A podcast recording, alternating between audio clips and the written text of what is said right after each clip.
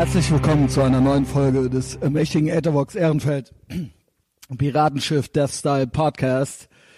Diese Woche geht's wieder raus von Köln nach Berlin äh, und äh, ich nach diesem Monolog spreche ich dann mit Thilo Mischke über seine zweite Staffel Uncovered auf Pro 7 und äh, ich bin sehr froh, dass er wieder da ist.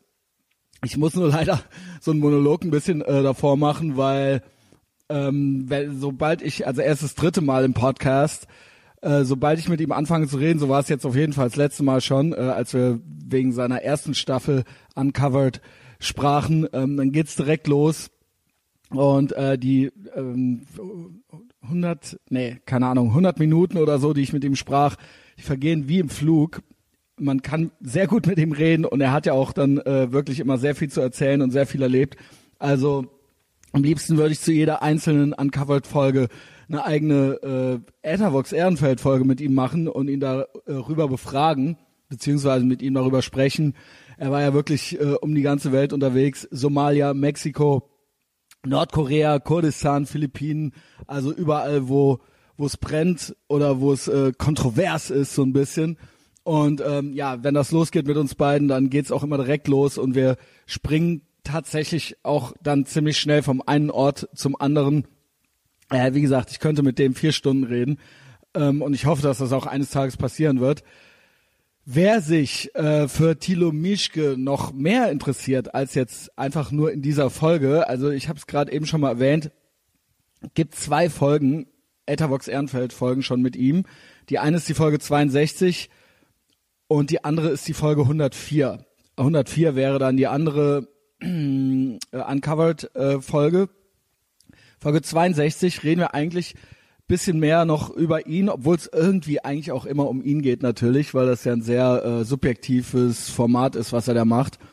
Aber äh, in der ersten Folge 62 wird auch viel über seine Karriere und seinen Werdegang gesprochen. Er ist Reporter, er ist Journalist, er ist Autor und ähm, ich werde, wurde auch jetzt im Vorfeld dieser Folge drauf angesprochen, ja, wie wird man denn sowas und wie macht man sowas? Und ich stelle ihm die Frage sogar tatsächlich am Ende der Folge auch nochmal, aber es gibt eine ganze Folge, wo er seinen persönlichen Werdegang auch nochmal erzählt.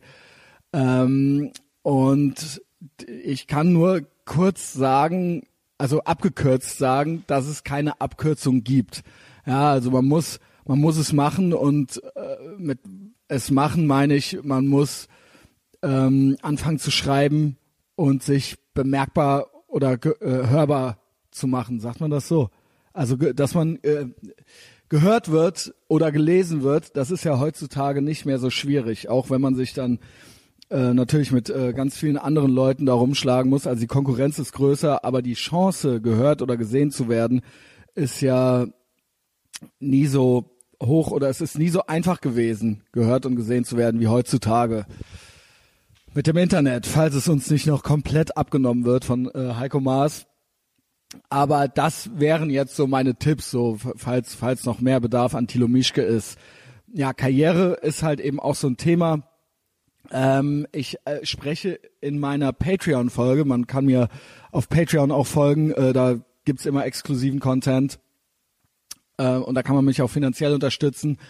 Und da kriegt man aber auch dann was zurück von mir. In der Patreon-Folge erzähle ich schon mal so ein bisschen über das Gespräch mit Tilo.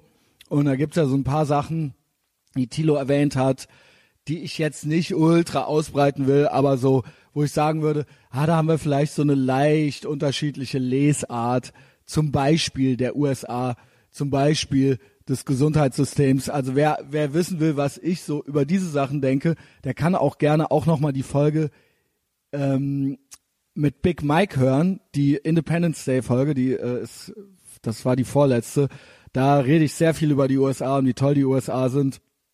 Ja, also ähm, ich glaube, äh, speziell was so Karriere äh, angeht, ist es natürlich wichtig. Ich, ich glaube, es gibt kein Grundrecht äh, darauf, dass der Staat dafür zu sorgen hat, dass jeder Mensch auf äh, in, in diesem Staat äh, ein Recht auf seinen Traumberuf hat oder also jetzt so irgendwie sein Recht darauf hat, äh, Reporter zu werden oder DJ oder Innenarchitekt. Ja, das glaube ich, das gibt es nicht.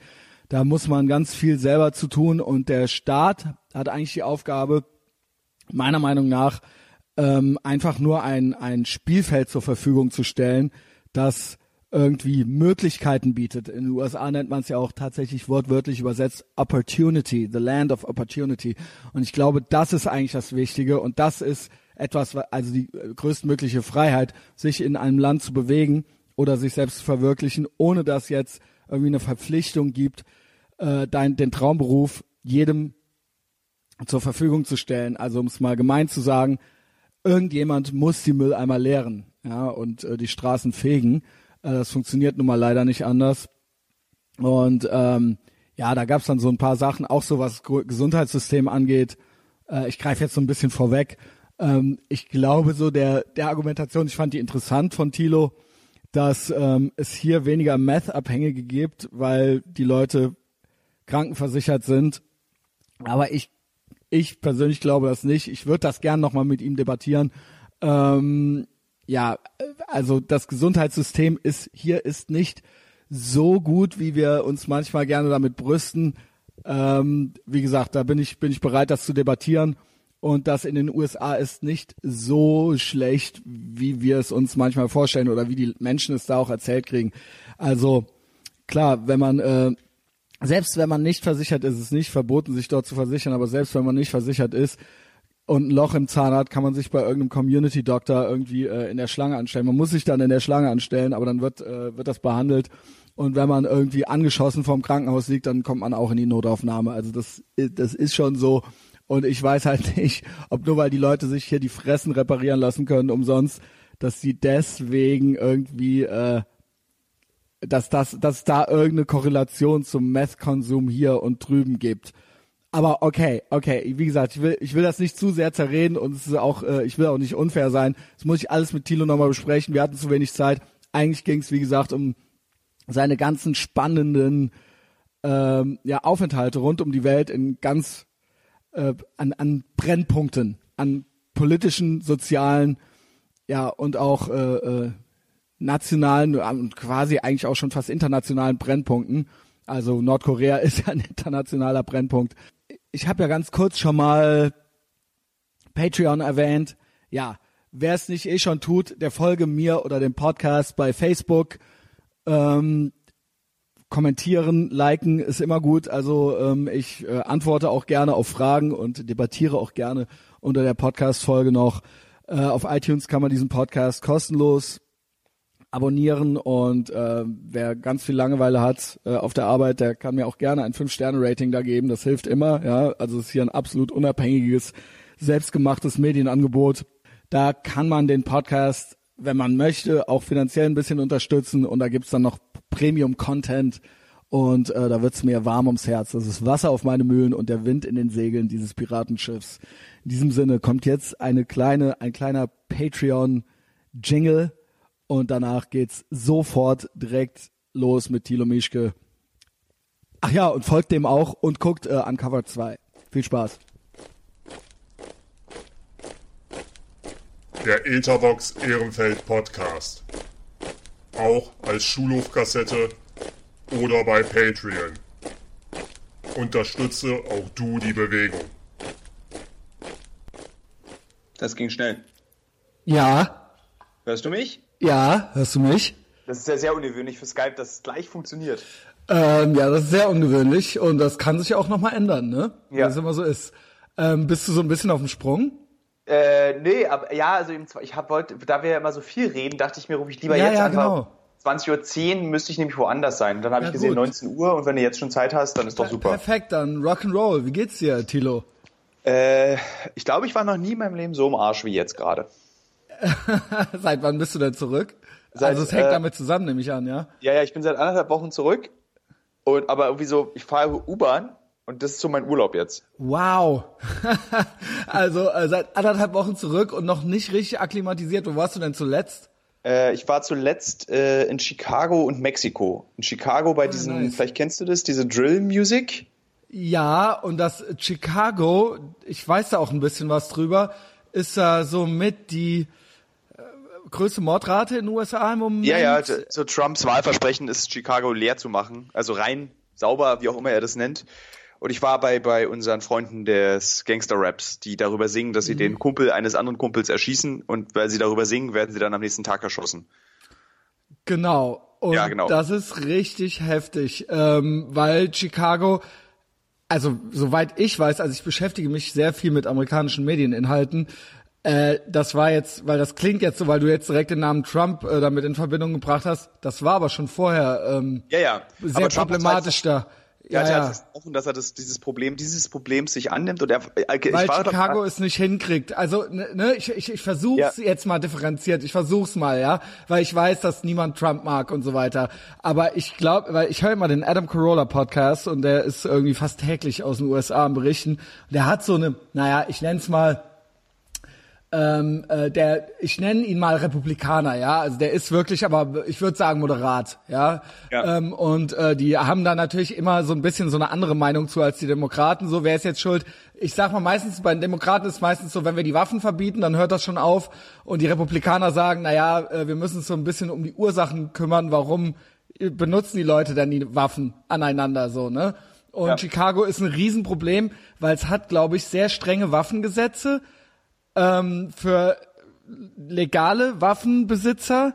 Also nicht glaub, mehr. Nicht mehr. Ich glaube, es ist eine Gun, also es, die, es gibt sehr viele Gun-Free Zones und so weiter. Aber diese Gangster-Rapper, die du trafst, die haben natürlich alle Waffen, ob die jetzt legal sind oder nicht. Die haben halt genau. halt einfach Waffen, genau.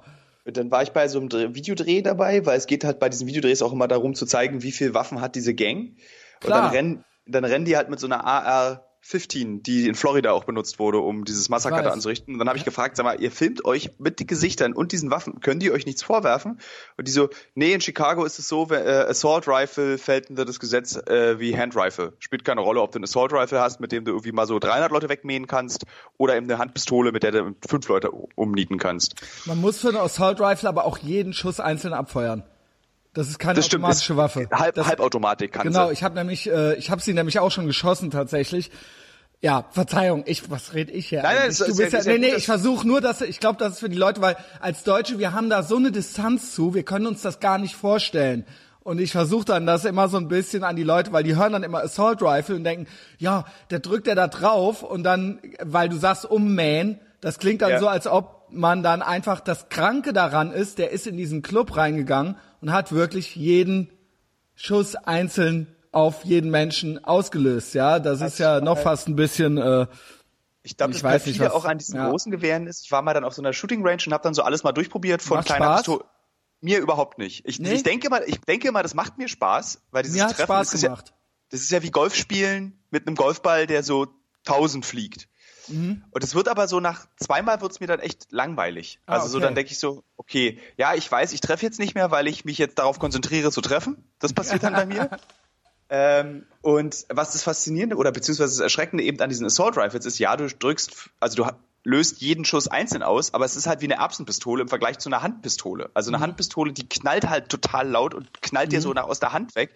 Aber diese großen Gewehre sind halt so pit, pit, pit, pit, pit, pit, pit, pit mhm. und ganz schnell und eben, weiß nicht, wie viele Schuss in so ein Magazin passen. Eben viele Schüsse passen in so ein Magazin. Mhm. Und da ist es egal, ob du in 10 Sekunden 300 Schuss abschießt oder in 10 Minuten 300 Schuss. Mhm. Du musst halt nicht nachladen. Du kannst einfach abdrücken. Und das ja, hat nicht mal diesen großen Genau, da gibt's auch äh, Gesetze. Ich war in Texas, da haben die sehr liberale Gesetze, da kannst du sehr große Magazine haben. Ich glaube zum Beispiel in Kalifornien darfst du nicht mehr als 30 Schuss reinmachen oder sowas. Dann musst du ein neues Magazin holen. In Texas kannst du 300 Schuss tatsächlich reinmachen. Das hängt dann vom Staat ab. Ne? Das ja. ist so State Law. Ich weiß nicht, was in Chicago äh, da der Fall ist, ja. Beziehungsweise die Gangster-Rapper, die machen die fragen ja nicht, ja, die eben. machen sich dann die Magazine, die die halt, auf die die halt Bock haben, so, ja. Es war so eine riesen, da waren so eine riesen runden Dinger dran, links und rechts. Also da passen da mhm. wahrscheinlich so 600 Schuss oder sowas. ja, ja, auf jeden Fall. Also das sind, das ist kein normales Magazin, ja. Krass. Naja, da war ich auf jeden Fall. Und ach, was ich zu Trump noch sagen wollte, ist, ähm, äh, ich habe gerade online so eine, ich war auf den Philippinen und habe bei Lanz, Markus Duterte. Lanz, genau, Duterte Drogenkrieg. Und dann habe ich mich bei Markus Lanz kritisch über Duterte geäußert und habe einen, einen so mittelmäßig großen Shitstorm in so einer deutsch-philippinischen Community. Community bekommen. Also so 60-jährige Männer, die mit 25-jährigen Frauen zusammen sind. Uh. die haben halt so, so, schreib du mal lieber deine Fickbücher, so in dem, nach dem Niveau. Das ist ja, kein Journalist. Okay. Äh, so. Und es war aber so interessant, weil ich natürlich, natürlich gehe ich deren Präsident an. Und natürlich ist es gut, wenn du was gegen die Drogenprobleme in deinem Land unternimmst. Es ist eben nur das Mittel der Wahl. Und wenn er sagt, ich schieße die Hurensöhne ab, ja. Ich, den, den ey, ab auf der ich finde das alles super interessant. Ich würde da echt, ich weiß gar nicht, wo fangen wir denn an jetzt? Chicago sind wir aber noch nicht fertig, oder? Ich wollte Thilo, gleich, ich, zieh, ich zieh den Bogen zu Chicago. Ja, okay, mach, lass uns ein bisschen versuchen, weil ich habe ja auch noch Orte aufgeschrieben. Ich sah, du sah, warst in Somalia. Ich habe den Trailer mehrmals geguckt. Ja, mehr konnte ich ja nicht gucken in der Vorbereitung. Nordkorea, also alles total kranker Kram halt, ja, äh, im Übertreffen. Ja. Ne? Du weißt, was ich meine. Also, ne, weiß, richtig, richtig heftig. Und wir können gerne, sollen wir bei Chicago dann anfangen? Das war deine letzte Station? Dann bleiben wir noch kurz bei Chicago. Okay. Ich wollte nur halt, Duterte und Trump sind sich ja so ähnlich. Deswegen wollte ich das mal so, so. Also ich bin ja echt, ich bin ja echt immer dieses, er ist der neue Hitler und so weiter. Ich nee, nee, das will ich gar hören. nicht sagen. Ich kann es nicht mehr hören. Ohne Scheiß. Wollte ich auch gar nicht. Nee. Äh, ich wollte nur, was ich nur sagen wollte, ist, sie gehen alle dieselben Wege. Also sie wollen die Probleme eines Landes, ob es die USA oder Philippinen ist, lösen. Es ist halt so, sie nutzen eben das strategisch schlaue Mittel der Sprache des Volkes. Also, ich äh, glaube schon, dass es noch einen Unterschied zu Duterte gibt. Also, weil Duterte ist, äh, ich glaube, Trump hat jetzt noch keine Leute erschießen lassen. So, ähm, jedenfalls nicht in nicht eigene Bürger des seines eigenen Landes. Ja, er hat die Mother of all Bombs äh, dem Dingens von Latz geknallt, dem Assad. Aber ähm, ich glaube, Trump hat nie gesagt, dass er jetzt Dro Drogendealer erschießen lässt Nein. oder sowas. Ne? Also ich ich versuche immer so, es wird immer, ich will schon, dass es irgendwie ein normaler Diskurs stattfindet. Und ich finde, ich dass der teilweise sehr hysterisch geworden ist und auch ähm, du musst, ich will dich nicht zu einem Trump-Fan machen am Ende der Sendung, aber das ist immer. Trump, Trump, Trump, nein, Trump. Ich, alle wissen ja, dass ich hier so ein bisschen versuche immer so ein bisschen, nicht versuche extra um der Edginess willen, sondern ich versuche halt nicht immer alles nachzuplappern so, ja, und äh, irgendwie, äh, dass man irgendwie normal gewisse Sachen auch besprechen. Ich weiß, dass der Duterte, das ist schon so ein bisschen Next Level Shit so und das die Philippinen sind auch nicht die USA, das ist eigentlich ein Schwellenland, ja, und da ja, wird ja. mit eiserner Faust regiert und in den USA kann man sich schon noch naja, es gibt ja schon immer noch South Park und solche Sachen, ja. Also das stimmt schon alles. Ist, also ich wollte, was ich nur damit sagen wollte, ist, dass eben äh, sich Duterte, Trump, äh, Orban aus Ungarn, sie bewegen sich halt aus diesem gewohnten politischen Parkett mhm. und sind eben volksnäher. Was mhm. ja grundsätzlich erstmal nichts Schlimmes sein muss, genau. wenn das Volk mal wieder Vertrauen in seine da Politiker gewinnt. Recht. Sie, äh, genau. Das haben Bei mir hört der, ja, Entschuldigung. Bei mir hört der Spaß eben einfach auf, wenn du das auf Kosten einer Minderheit machst. Mhm. Und das, ja, weißt du, bei, bei, bei, Trump sind es die Muslime, äh, beziehungsweise wir alle, die nicht aussehen wie Trump, und bei Duterte sind es die Drogensüchtigen. Du kannst einfach in beiden Ländern die Wörter austauschen. Also du, natürlich wird Trump ja, das sagen. Pro ja, das Problem bei, ähm, äh, da bin ich ja auch mal äh, sehr äh, schnell dabei bei äh, beim Islam. Das ist halt eben eine Ideologie. Ne, das ist eine, das ist eine Ideologie und ein Glaube, und eine eine eine Idee, sage ich mal, ja, und eine Idee, das ist so ziemlich die einzige Ideologie, die sich verbietet, kritisiert zu werden. Und das finde ich immer so ein bisschen schwierig. Wenn du drogenabhängig bist, dann hast du eine Krankheit, ja. Wenn du Islam ja. hast, dann hast du keine Krankheit. Und Islam ist aber auch nicht angeboren. Islam ist keine Ethnie in dem Sinne. Deswegen habe ich da auch immer so ein bisschen Schwierigkeiten mit Rassismus. So, ähm, ja, es ist halt eben ein Glaubensbekenntnis. Und das, ja, wenn man das ja. Das, das Interessante beim Islam ist ja, wenn du jetzt sagst, äh, du, das ist ja so wie, wenn du, ähm, wenn ich das Wort Auschwitz sage, hast du ein Bild im Kopf. Mhm. Eins. So. Eins, was von Geschichte, dieses eine berühmte Bild, der Zaun, mhm. die Leute verhungert am Zaun. Und wenn wir von Islam reden, haben wir auch immer nur eine Art Menschen, die an den Islam glauben. Ja, weil ja, na, ja genau. klar, weil es äh, äh, äh, im statistischen Mittel äh, klar ist, dass mehr Leute dort an den Islam glauben als in anderen Ländern. Es gibt aber hier genügend Deutsche, die an den Islam glauben, wie ein Pierre Vogel, der bei den Salafisten der Anführer ist. Und den finde ich nicht cool, nur weil der Deutsch ist. Ja, das ist für mich genau. Ja, also das interessiert ja, ja. mich überhaupt nicht, wo der geboren ist, der Typ. So, der ist scheiße. Ja, also. Du hast aber auch halb Afrika, was an Islam glaubt, und halb Südostasien ja. glaubt an Islam. Und, also du hast. Äh aber da gibt es und da warst du auch in Somalia zum Beispiel und das ist auch schwierig. Und ich würde sagen, teilweise, also auch, ne, äh, das, ich, ich glaube, ja, ja, ja es ist. Das ist halt, wenn aber das, das wird, das, ja, Entschuldigung, das aber das mit dem Volksnah, du hast recht, du hast vollkommen recht. Aber könnte man nicht umgekehrt die Frage stellen, wieso hat denn die Opposition es verloren, die Stimme des Volkes zu sein? Wieso ist denn zum Beispiel, wieso schafft denn, äh, schaffen es denn die Demokraten nicht mehr, für das Volk zu sprechen? Das war doch ursprünglich, oder zum Beispiel, man könnte jetzt auch hier diese Sozialdemokraten nennen und so weiter. Wieso äh, entsteht denn der Eindruck bei zum Beispiel einer Hillary Clinton oder so, dass die so abgehoben sind oder dass dies, dass die so völlig auf einem anderen Planeten sind und egal was sie sagen, es kommt nicht mehr bei den Leuten an. So sind das die Leute schuld, weil die Leute einfach alle, weil die Hälfte, weil 150, nee, Moment, wie viele Wahlberechtigte oder weil was weiß ich, weil 100 Millionen Menschen in den USA halt einfach alle Scheiße und dumm sind oder was? Also ich meine, ist meine persönliche Überlegung dazu wissen. Also es ist keine politikwissenschaftliche okay. Analyse, sondern eine persönliche persönliche Überlegung, die ich habe, wenn ich in den USA bin, was ich ein ganz schreckliches Land finde, äh, oh, wow. aufgrund dieser Überlegung, die ich dort habe ich glaube, die Demokraten haben keine Chance mehr, weil sie die, weil die Mittelschicht abgeschafft wurde. Und die, die Demokraten, besonders die in den USA, sie brauchen, glaube ich, eine Mittelschicht. Aber die Mittelschicht ergibt sich doch aus einem äh, freien Markt eigentlich, oder? Also wer hat denn die Mittelschicht abgeschafft? Die Republikaner? Äh, die, die amerikanische Politik der letzten 25 Jahre, würde ich sagen. Okay. Also beide haben sie okay. ab. Weil es gab ja Clinton, es gab acht genau. Jahre Obama, äh, es war ja alles. Bush. Ne? Genau, ja, also genau. also beide haben, haben sich nicht darum gekümmert, weil ähm, du hast halt die Rednecks und da musst du halt in einer, bei einer Wahlrede einfach sagen, Motherfucker. So, dann hast du, das ist einfach tatsächlich. Damit dann hast du mich auch. so, und dann hast du die super enttäuschte Mittelschicht.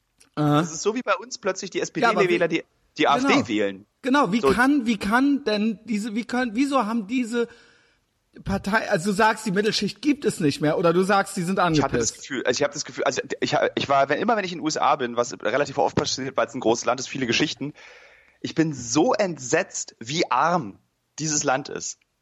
Mhm. Das ist so, man hat keine Vorstellung, das ist so, äh, man muss sich das auf deutschem Niveau stellt man sich vor, man fährt durch München und dann verlässt man München und kommt in eine Vorstadt von Cottbus. Und die Vorstadt von Cottbus ist alles in den USA, was nicht in Großstädten ist.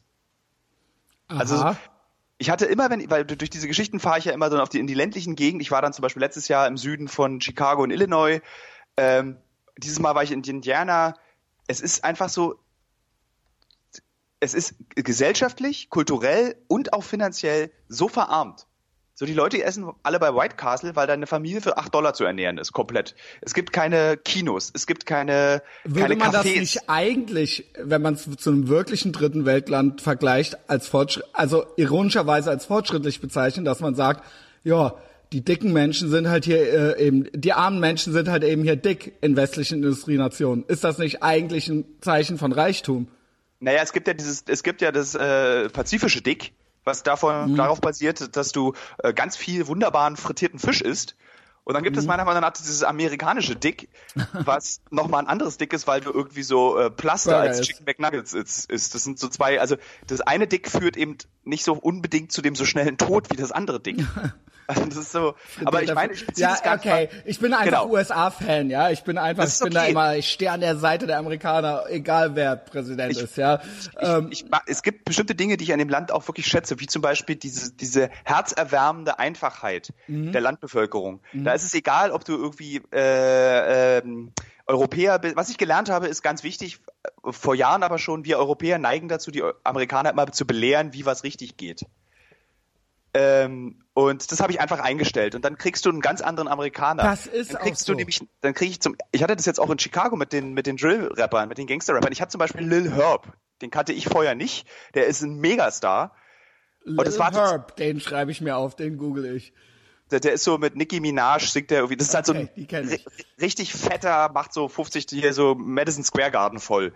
Wow, das ist äh, ordentlich. Das gilt immer so als, wenn er einmal Madison Square Garden, das gilt so als Karriereplateau. Genau. Das weiß so, ich.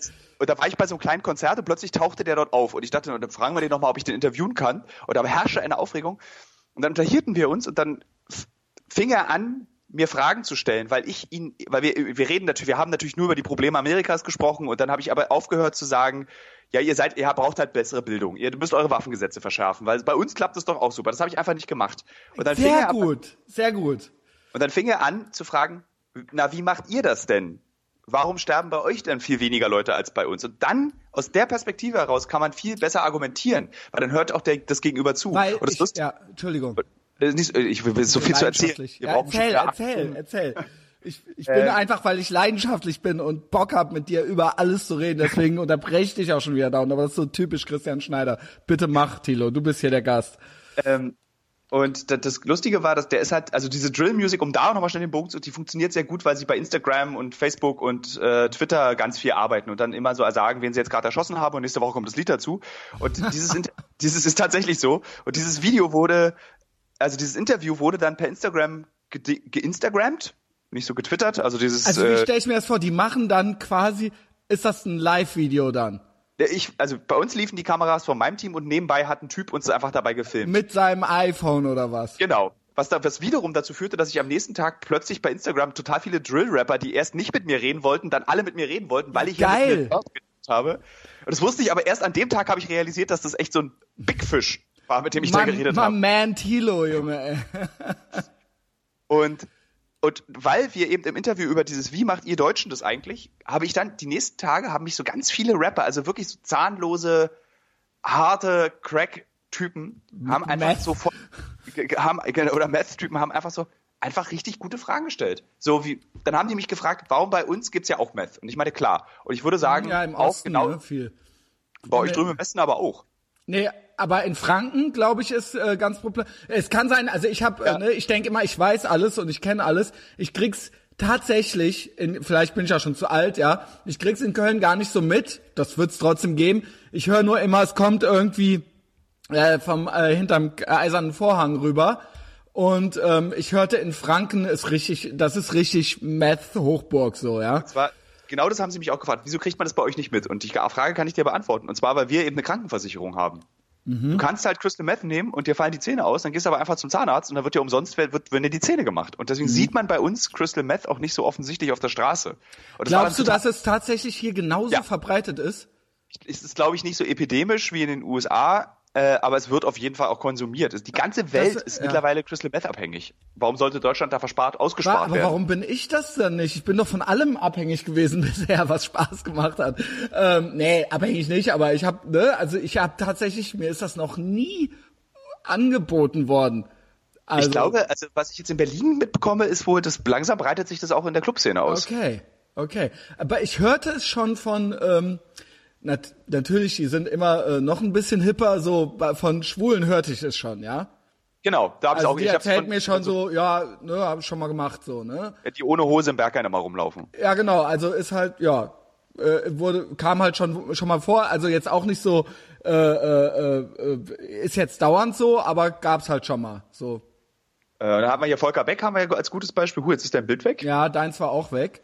Jetzt bist, bist du wieder, wieder da. da. Naja. Also Volker Beck ist ja so ein sehr prominentes Beispiel gewesen. Genau.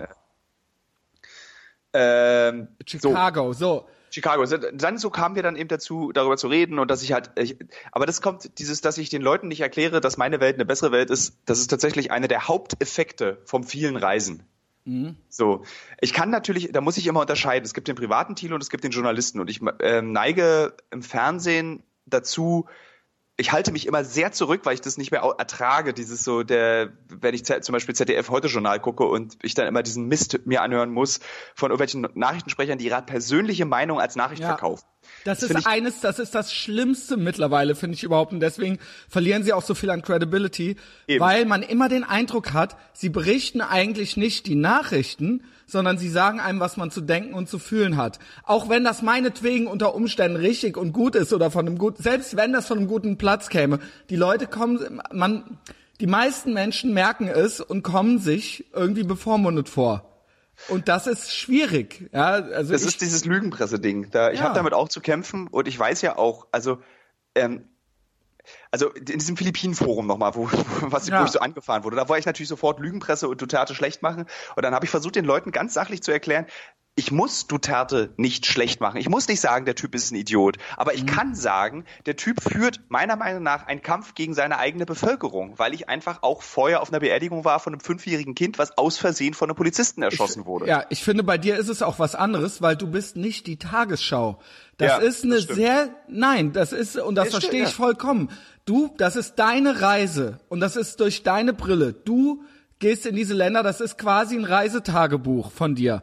Und das hat eine sehr subjektive Färbung und das ist auch völlig legitim. Wenn man das nicht möchte, kann man bestimmt noch irgendwelche anderen Sachen finden bei YouTube oder sowas. Aber das ist ja auch ein bisschen der Charme dessen, dass man mit einem Thilo Mischke durch die, um die Welt reist und dann auch ein bisschen Thilo Mischke dazu kriegt und eben nicht, und das ist das Problem, dass das von CNN bis zur Tagesschau aber eben auch gemacht wird und dass die den Anspruch einer Neutralität und einer Objektivität eigentlich noch haben mhm. oder haben sollten und das halt eben nicht mehr, und das ist dann ein Unterschied.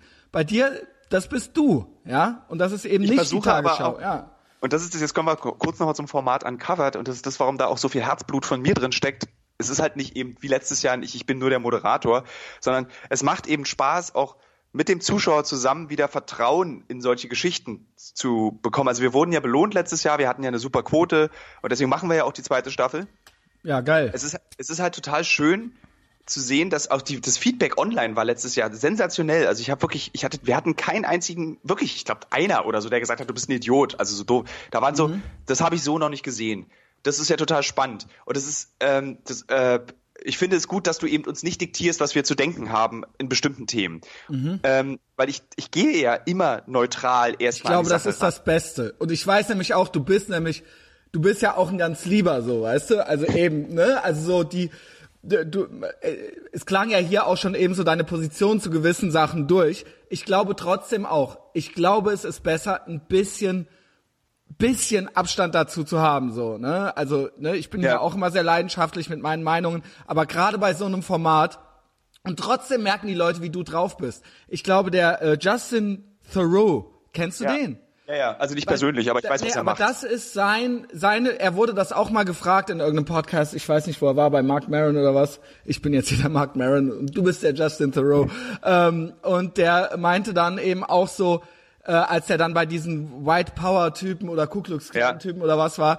Und der hat dann auch im Prinzip nie die zu denen gesagt, ja, was ist das für eine Scheiße und wie könnt ihr nur? Der hat die einfach machen lassen. Und am genau. Ende stand das dann eben so da und die Typen kamen dann trotzdem auch nicht cool rüber. Nur er hat sie immer nur ganz naiv gefragt im Prinzip. Ja. Er hat ihnen ganz normale, naive Fragen gestellt und sie fühlten sich von ihm auch nicht bedroht. Und dementsprechend hat sich das dann entfaltet. Der, äh, und man musste, er musste gar nicht mehr viel machen. So, ne? Und er war ganz, er war, er hat sich denen nicht feindselig gegenüber genähert. Trotzdem hat keiner gedacht, der findet die cool. Weißt du? Also das ist das, und ich finde, und im Prinzip, das habe ich gelernt vor 15 Jahren in der Volo-Schule. So musst du da rangehen, unvoreingenommen. Du musst die Leute einfach genau, machen. Du willst sie kennenlernen. Und ich wollte, ich will sie auch alle. Bestes Beispiel, ich hatte die Möglichkeit, äh, ich bin Duterte auf den Philippinen hinterhergereist, damit ich ihm eine Frage stellen kann. Oh wow. Hast und du, habe es auch, habe es geschafft. Na, jawohl, ey. Und äh, ich musste nichts tun. Ich habe ihm einfach eine ganz sachliche. Kannst du genau. dich erinnern? Als im Dezember letzten Jahres gesagt wurde, Philippinen bricht Freundschaft mit den USA, äh, alles Katastrophe, haut aus meinem Land ab. Da kann ich mich tatsächlich nicht dran erinnern. Es war irgendwie ging bei Spiegel Online Weltmeerpresse kurz einmal rum. Das war die mhm. Antwort auf meine Frage, die ich ihm gestellt habe. Und Ach. deswegen, ich habe ihn gefragt, ganz normal, lieber Herr Duterte, Herr Präsident Duterte, ähm, warum glauben Sie, dass Sie das einzige und erste Land auf der Welt sein werden, das den Drogenkrieg gewinnen wird mit Waffengewalt? Mhm. Die USA hat kapituliert, Kolumbien hat kapituliert. Warum die Philippinen? Und das ist die Frage, eine ganz sachliche, ganz normale Frage, ja. die hat nichts. Er hat eine 45-minütige Antwort voller Wahnsinn und absolut unheimlich gegeben. Und wir haben es einfach gezeigt. Wir werden es auch in der Doku zeigen, natürlich nicht 45 Minuten, so viel Zeit Aber, haben wir nicht. Okay. Äh, wir mussten, das ich musste, ich interessant, weil, weil ich, ich musste nicht mh. kommentieren. So, weißt ja, du, so. Das, genau. Das, das, das ist, weil das ist auch die Frage, die ich mir stelle. Wir können da auch nochmal zu den USA zurückkommen, weil du warst offensichtlich auch in Mexiko und es gibt auch, äh, Mexiko ist ein Nar Narco-State mittlerweile. Ja. Ähm, und da gibt's auch den War on Drugs und das ist ja äh, viel, viel, ähm, ähm, ja, das ist ja eines der Hauptprobleme mit Mexiko und da wird ja auch immer so, ja, die Mauer und so weiter und so fort. Es gibt ja offensichtlich ein Problem mit diesen Kartellen. Ich bin da auch, meine Position ist da jetzt in diesem Zusammenhang eher deine. Ich bin ja sehr liberal und ich glaube, man kann den Kampf gegen die Drogen eigentlich nur gewinnen, wenn man alles legalisiert. So, das, äh, mittlerweile glaube ich das auch. Ähm, ja, es ist so, weil es wird, äh, es, äh, sie werden immer einen Weg finden. Sie werden immer ja. einen Weg finden und wer Drogen nehmen möchte, der wird sie nehmen. So, ähm, Vielleicht im Einzelfall nicht, vielleicht muss man es jetzt nicht gerade äh, von einem Kindergarten irgendwie ein Drogengeschäft aufbauen oder sowas, um es jetzt mal ganz platt zu sagen. Ja. Aber ähm, ich glaube auch, dass ähm, auch, auch wenn ich nicht so hysterisch dieser Mauer gegenüber re re reagiere oder ne, der, der Tatsache, dass da ein Land ist und da das andere. Das ich glaube aber nicht, dass die Mauer die Drogen den Drogenkonsum äh, mindern wird. Ich glaube einfach, die Drogen werden einfach noch teurer werden und es werden, wird wahrscheinlich noch mehr Tote geben. Ähm, und die Menschen werden an ihre Drogen kommen. Und äh, bei in Philippinen ist es genauso. Das ist, glaube ich, eine der einer der Fehleinschätzungen dieser beiden Präsidenten, dass sie glauben, dass es mit Verboten ja. oder äh, Regulierungen tatsächlich noch machbar wäre, ja.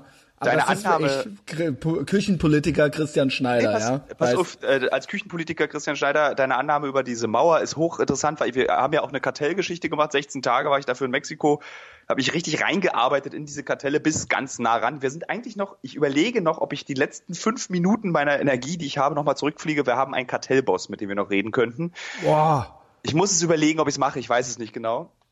Weil wir haben so viel gemacht. Einen richtigen Oberboss ich weiß nicht, aus welchem Chapter er kommt und äh, wo ja, weil er, die sind, steht.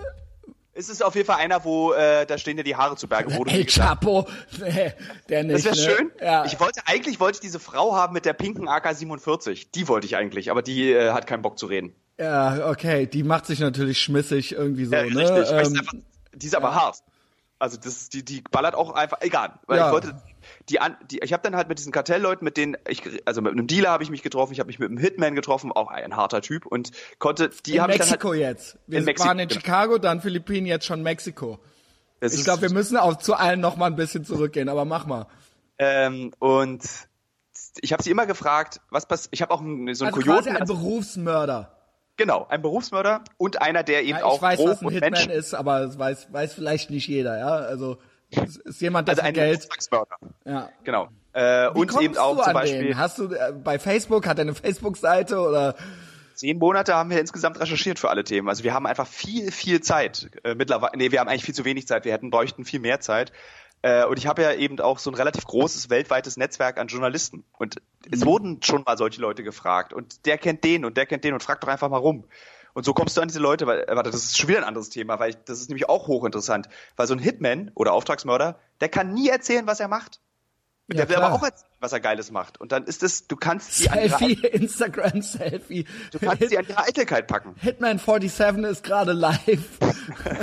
Na, sie sind eitel, klar. Das ist aber, doch, ja, das ist doch logisch. Alle wollen doch irgendwie stattfinden und jeder, es ist immer so, jeder will fucking Likes auch haben, so. Ja. ist weißt so. so. wenn du, wenn du einen interviewst und dann den fragst, irgendwie so, na, würdest du auch foltern? Und der dann so, na klar, wenn mein Auftraggeber das möchte. Und dann meinte ich so, meint er dann so, na, wie würdest du denn foltern? Na, erstmal würde ich die Zähne mit einer Bohrmaschine aufbohren. So, dann sag ich zu ihm nicht, Igitt, sondern ich sage zu ihm, echt?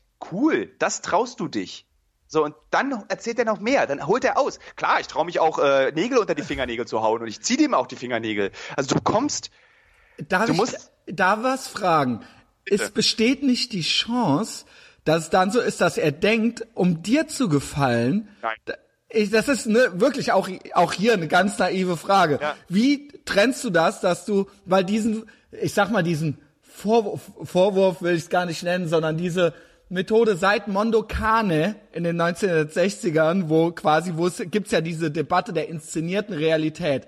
Ja. Ab wann ist es, es ist ja klar, du machst quasi eine Kamera an und ab dann ist es auch irgendwo ein performativer Akt. Diese Person ja. ist sich ja im Klaren, dass sie quasi jetzt vor einer Kamera ist, wenn es jetzt ja. nicht mit versteckter Kamera ist. Oder selbst du. Ich glaube, selbst du kannst unterbewusst nicht abschalten, dass du weißt, okay, ich ja. bin ja jetzt quasi I'm on. So, ne?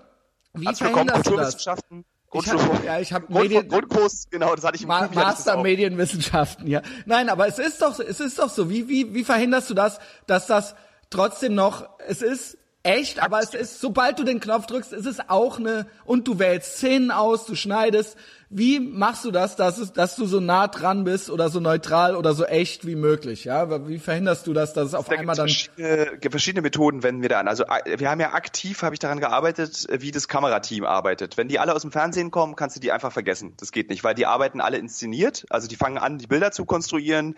Die sagen ah. zu dem Hitman, würden die sagen, komm, setz lauf mal, mal dahin, genau. setz dich mal dahin fast, also äh, das größte Kompliment für unser Drehteam ist eigentlich, dass wir, ich glaube, von, weiß nicht, ich habe 60 Interviews oder so geführt auf der ganzen Welt. Ich würde sagen, 50 haben gesagt, es ist, als würde ich mit Freunden reden. Die vergessen nach 10 Minuten, dass die Kamera läuft Das ist, das ist die Fähigkeit der Kameraleute, dass die ganz, ganz krass im Hintergrund sich bewegen, niemals in das Gespräch reingreifen und sagen, ach, könnt ihr das nochmal sagen? Das holst ja, du sofort so, äh, ja, wir, das, das Licht war scheiße, können wir das nochmal mit dem, genau. mit dem Scheinwerfer jetzt hier machen und so. Nee, das muss dann sitzen, ja. Genau, ich habe zum Beispiel wahnsinnig Kohle ausgegeben dieses Jahr für Optiken, für die Kameras, dass wir ganz wenig künstliches Licht brauchen. Dass wir mhm. darauf vorbereitet sind, wenn was dunkel ist, damit es trotzdem gut aussieht. Ja. Äh, das, das ist die eine Methode, also technisch, dass die sich, dass die Technik so funktioniert, dass sie nicht im Vordergrund steht des Gesprächs. Und die andere Methode ist, ich rede zwischen eins bis zwei Stunden mit jeder Person, so dass die von über alles, von ganz klein bis ins ganz große, und es ist, ich habe niemals einen Block und einen Stift auf dem Knie liegen, sondern es ist immer ein locker geführtes Gespräch. Und somit fühlen die sich vergessen die, dass, dass es ein Interview ist und sie haben das Gefühl, sie erzählen mir von sich und von dem, was sie tun oder wir diskutieren über irgendwas. Es gibt ein schönes Beispiel, andere Geschichte jetzt schon wieder. Ich war nochmal in den USA, habe diese Hobo-Kids begleitet. Sagt ihr das was? Ich weiß, diese, was ein Hobo ist, die die auf die Züge springen und genau. quasi äh, und da gibt's Kids, Genau, die heißen Dann erzähl, erzähl.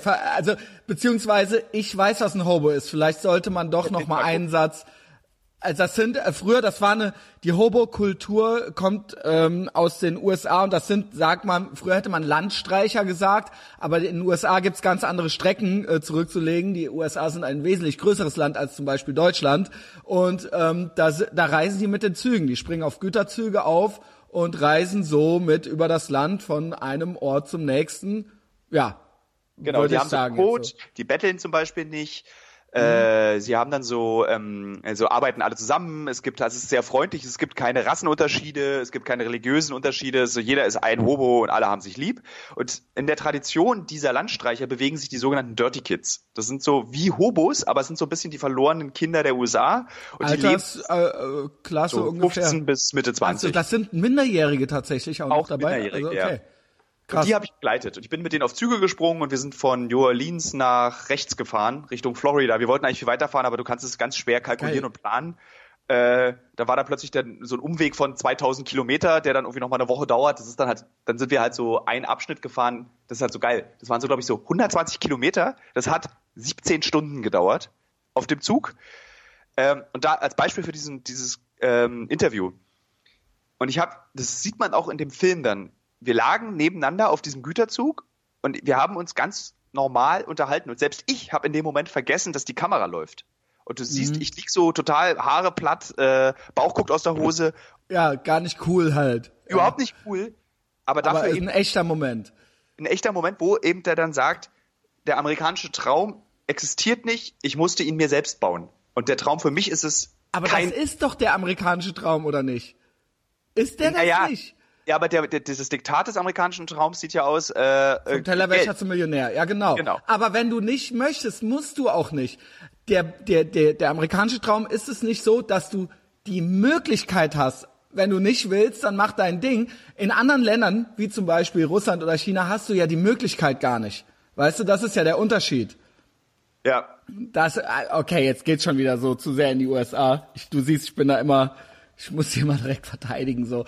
Ähm, es ist okay, du kannst die USA verteidigen. Ich mache das mit Japan und mit Island. Das verteidige yeah, Japan, äh, genau. Äh, ja. Island, äh, ja, ich weiß gar nicht, muss man da viel verteidigen?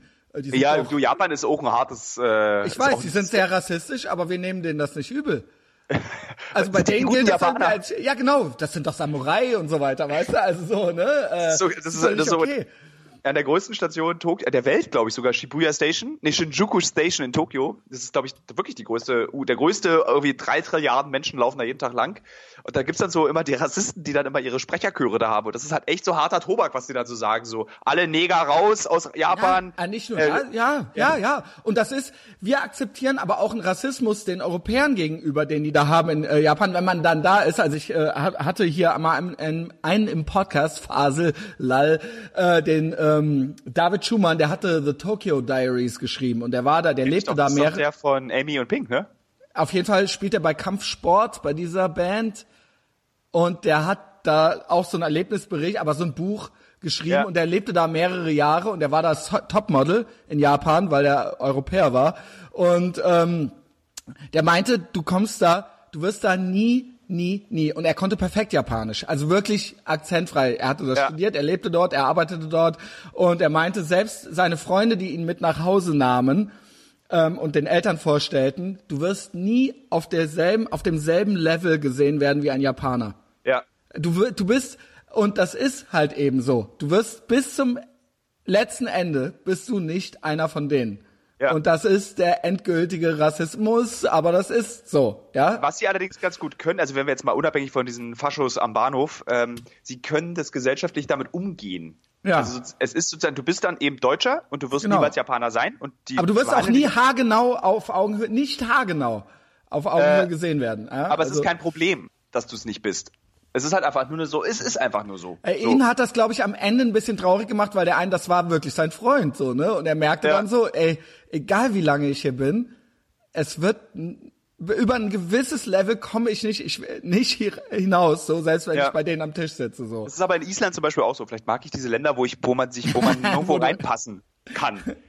Aber ich, wie gesagt, ich, ich, ich habe da, als äh, Europäer leidet man natürlich auf hohem Niveau, weil, ja, okay, so, uns geht's ja sonst ganz gut, so, ja, mein Gott, dann sind wir halt keine Japaner, so, weißt du, also man ist da jetzt nicht so. Aber ich meine, ja. wir machen das ja genauso. Komm du mir mal nach Berlin und sag, leb hier mal zehn Jahre und erzähl mir mal als Berliner, dass du jetzt Berliner bist. Da zeige ich dir auch einen Vogel. Also, Ja, das, ja schon, aber ich hab, ich, ich muss wirklich sagen, ähm, tatsächlich, mich äh, turnen, turnen Ideologien viel mehr ab als Geburtsurkunden. Äh, ich habe Freunde in allen Formen und Farben und ähm, da denke ich tatsächlich, also ich das ist jetzt fast schon ein bisschen läppisch, das überhaupt zu sagen, aber in diesen Kategorien, wenn man sich nah genug ist, denkt man tatsächlich dann ja irgendwann nicht mehr. Es wird bei dir ja ähnlich sein. Ja. Also dann ist das halt eben der und das sind für mich auch irgendwie alles Deutsche so. Ja, also ähm, ne? Wir hatten, wir hatten einen türkischen Praktikanten, äh, das ist lustig, gleich einen Fehler gemacht beim Ankündigen dieses Praktikanten, mit dem ich zusammengearbeitet habe. Der ist natürlich kein Türke. Der ist in Deutschland geboren. Und dann haben wir uns darüber unterhalten, weil auf seinem Laptop-Display war Atatürk, also als Speicherhintergrundbild. auf gut, zum Glück der und nicht der andere. äh, gut, ich als halber Armenier finde Atatürk natürlich auch schwierig. Du bist halber Armenier, was ich ja immer noch äh, erfahre alles, ja? als Viertel, mein Opa ist. Armenier gewesen. Ähm, und meine Mutter sieht auch noch richtig aus wie, eine, wie so eine richtige Armenierin, wie man sich die vorstellt. Aber egal. Und dann sprachen wir darüber, weil, und dann stell, auch beim Bewerbungsgespräch stellte er sich vor, und dann dachte ich so, der redet so, so Neukölln, so dieses Weißt, mal- dabei war das Stuttgart, das was die in Stuttgart Ja sprechen. klar, rede, reden die in Neukölln mittlerweile so äh, Nee. Stuttgart-mäßig? Nee, das ist das schon so weit? Ach so, Das ich ist dachte schon, ich dachte schon, ist es schon so weit, dass die dreckigen Stuttgarter, ja, okay. Und der, ka- der ist halt in Stuttgart geboren, dann kommt der Stuttgart, dann haben wir uns aber darüber unterhalten und weil ich ihm dann auch so viele Fragen gestellt habe, irgendwie so, wie das so ist, hier so als eben Kinder der ersten Generation aufzuwachsen. Und er meinte, das Schwierigste daran ist, dass ich zwar Deutscher bin, aber mich noch nie in meinem ganzen Leben Deutscher gefühlt habe, weil ich einfach immer der Sohn von Türken bin. Aber das ist aber, ich, ich glaube, das ist nicht böse gemeint äh, von den meisten Menschen. Zum Beispiel wäre es von mir nicht böse gemeint, das muss der mir einfach glauben. Er wird es zwar nie hören äh, und nie erfahren, aber ähm, das bleibt eben nicht aus. Ich meine, das kommt halt, ich meine, du- man sieht, man sieht es nicht jedem an, aber man sieht es dir halt an. Und das ist vielleicht oberflächlich, aber so ist es halt. Und wir bewegen uns durchs Leben und natürlich müssen wir manchmal im Gehirn schnelle Entscheidungen treffen und Sachen kategorisieren und so ein Schubladendenken äh, herrscht halt vor. Ich würde das nicht immer als Rassismus bezeichnen. Ja, das ist, ähm, das ist einfach so, weil, äh, weil irgendwie muss es ja funktionieren. Ja. Ne? Ich, ich würde mich auch nicht als Rassisten bezeichnen, aber es ist halt einfach ja, ich mich schon, aber ich würde nicht jeden anderen als Rassisten bezeichnen, der Aber so es ist. es ist egal, es ist halt mit jedem Menschen so. Ich komme halt auch zum Beispiel, war ich ja in Somalia. Und dann kommst du nach Somalia und dann lernst du einen Soma äh, Somal Sommelier. Somal Sommelier kennen, äh, Somal Somalier kennen. Ja. Und der bleibt Somalier, solange du nicht, ich habe da mit dem drei, weil du darfst nur, oh, jetzt wird's ganz kompliziert. Also, Nee, mach, wir mach. waren in Somalia. Man sollte in Somalia nie länger als 48 Stunden bleiben, weil dann äh, Al-Shabaab, die islamistische Terrororganisation äh, Westaf Ostafrikas, Wahnsinn. ähm, mitbekommt, dass du da bist und die knallen dich dann einfach knallhart ab oder entführen dich. So. Was geht mit Afrika, Thilo? Ach, das ist ganz Was, schwierig. was machen wir mit diesem Content? Du sollst das jetzt beantworten. Es war gerade der G20-Gipfel, jetzt ist hier der G2-Gipfel. Ähm, ne, ohne Scheiß, was geht mit diesem fucking Kontinent, ey? Ohne Scheiß, das, das gibt doch keinen mehr. Ich meine, und wie gesagt, das ist ein Riesenkontinent. Wir reden jetzt von Somalia, das ist äh, auf der anderen Seite ist Liberia und da ist kein bisschen besser so, ja. Und äh, ich weiß es nicht. Somalia ist auch noch ist islamisch geprägt, ja, also Ja. offensichtlich, ja. Und Ja, das ist, stark. wie ich finde, ich, wie gesagt, es gilt ja jetzt auch schon äh, als rassistische Religion zu kritisieren. Aber ich finde, das ist noch ein zusätzliches Problem, ja. Ähm, ich, ich, finde, dass man jede Religion, die es auf dieser Welt gibt, zu Tode kritisieren muss. Du weißt ja aber, wie es, ja genau, ja, jede, ja. genau, das ist halt immer auch so, klar jede. Und ähm, ja. wir, wir malen ständig Titanic-Cover, wo der Ta Papst einen geblasen kriegt, so, und da wird aber keiner für geköpft, so, ne? Äh, ja, das, das ist okay, so, ja. Das ist eben der Unterschied. Und wenn du da bist, länger als 48 Stunden, dann knallt's. Wenn hier einer von denen ist, länger als 48 Stunden, dann wird der hier nicht von, vom, vom äh, Erzbischof hier äh, äh, der Todesauftrag erteilt. Das ist halt eben der Unterschied. Und deswegen, aber da erlebe ich halt, ich, ich, ich, hab, ich erlebe ja auch alle Facetten des Islams tatsächlich. Ich erlebe halt auch diesen Somalier, der dann plötzlich zu genau, meinem was Kollegen geht da ab? So, äh, der zu einem Freund wird, der mit, der dann einfach am zweiten Abend sagt, so, der so toller, also ich will den auch nicht als Ausnahme oder sowas, aber der sagt zu mir, guckt mich an und sagt, was ich sagen wollte ist, ich entschuldige mich für diese Islamisten. Mhm. So, ich habe das so oft, ich erlebe es so oft, islamische, muslimische Freundlichkeit mhm. und ich erlebe nie, außer in den Nachrichten, islamistischen Terror. Also man muss es, also natürlich Somalia ist ein Land der, unter der Kontrolle des islamistischen Terrors. Mhm. Äh, so du erlebst ihn, erlebst ihn passiv. Aber ich finde, wovor ich eben streng warne, ist, wo ich das jetzt auch sehr persönlich, einfach diese Generalverurteilung des Islams. Ja. Es gibt, ich weiß, dass ich habe das schon bei dir jetzt rausgehört. Ich ja, weiß, ja, ja. Es, es ist aber auch keine, es ist keine FDP-Haltung, die ich hier einnehme, sondern es ist einfach die Erfahrung, die ich auf der ganzen Welt gesammelt habe mit allen Religionen. Ich gebe dir ich recht, kenn, ja. Ich kenne ich kenn Spastenchristen, ich kenne äh, Idiotenjuden, ich kenne ja, äh, so, ja. aber ich würde niemals auf die Idee kommen. Also ich finde alle Religionen eher Mist. Ich würde ja, das stimmt. Kommen, es gibt trotzdem eine disproportionale. Es ist nicht, es, es gibt eine signifikant höhere Gewaltbereitschaft ja. bei einer Religion. Das, wenn man das nicht beim Namen nennen darf, wenn man immer sagt, das, darfst das ist alles haargenau gleich. Ich kann Aber ich gebe dir recht, nennen. Entschuldigung, ich gebe dir trotzdem ja. recht. Ich selber in meinem Alltag, in meinem Person, und das möchte ich fairerweise dazu sagen, bei allem, wie äh, beim all meiner persönlichen, hochpersönlichen Islamophobie, die wirklich ausgeprägt bei mir ist, ähm, in meinem Alltag erlebe ich persönlich auch keinen islamischen Terror. Ich finde es natürlich immer schwierig zu sagen, naja, äh, die Wahrscheinlichkeit von einer Kokosnuss unter der Palmmütze getroffen zu werden, äh, nee, ne, ich dann denke ich mir auch also so, es geht doch nicht um die, da, es geht doch nicht darum, dass ich von der Kokosnuss getroffen werde. Es geht darum, dass Menschen sterben, ja. Also ist mir doch egal, also ist mir natürlich nicht egal, ob ich ja. es bin oder nicht, aber es geht nicht nur um mich hierbei, ja. Also das ist doch irgendwie perfide, finde ich. Äh, es ist halt so, ich, ich, ich, das Argument ist, dem würde ich auch, das würde ich auch niemals verwenden, dieses so, ja, äh, da, da, du Man wirst kann halt auch erst über die Straße gehen, genau. Genau, äh, ist ne? totaler Quatsch. Was ich viel lieber nehme, oder um das zu verdeutlichen, ist, also erstmal 1,2 Milliarden Menschen glauben an den Islam. Du hast ja. halt prozentual eine viel größere, höhere Möglichkeit, äh, mit Gewalt, religiöser Gewalt in Verbindung gebracht werden.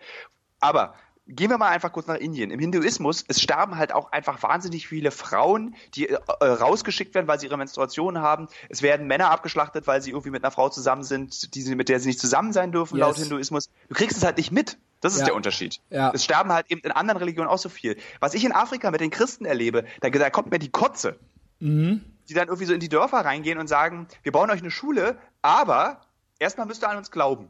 Okay, ahnungslos. Natürlich kommen dann irgendwelche anderen irgendwie christlichen Befreiungsarmeen, rennen durch den Kongo Ja. und zerhacken die anderen. So, das ist so, nur weil der, der, die, die, die katholische Kirche das viel perfider treibt und nicht so trottelig wie die Islamisten, nämlich sich irgendwie auf dem Marktplatz hochsprengen, es sterben aber eben durch diese Religion auch und wenn nicht sogar mehr oder genauso viele Menschen. Wir kriegen ja, das ist nur ein das, anderes das, Sterben. Das Problem Weißt du, ist, so? glaube ich, insgesamt die Grundhaltung in dieser Religion. Ich glaube, hier in westlichen Industrie Industrienationen, wir sind christlich geprägt oder auf, ich bin zur Kommunion gegangen, ja, ich habe damit jetzt überhaupt nichts mehr zu tun, ich bin ausgetreten aus der Kirche. Ähm, und deswegen trotzdem sind wir hier irgendwie anders drauf. Es gibt irgendwie 1,2 Billionen, äh, nicht Billionen, Milliarden, Billion, ne, Ja. äh, Milliarden äh, äh, Muslime und von denen sagen 1,39, dass sich die Frau äh, unterwerfen soll dem Ja. Mann und 1,1 Milliarden sagen Scharia ist cool.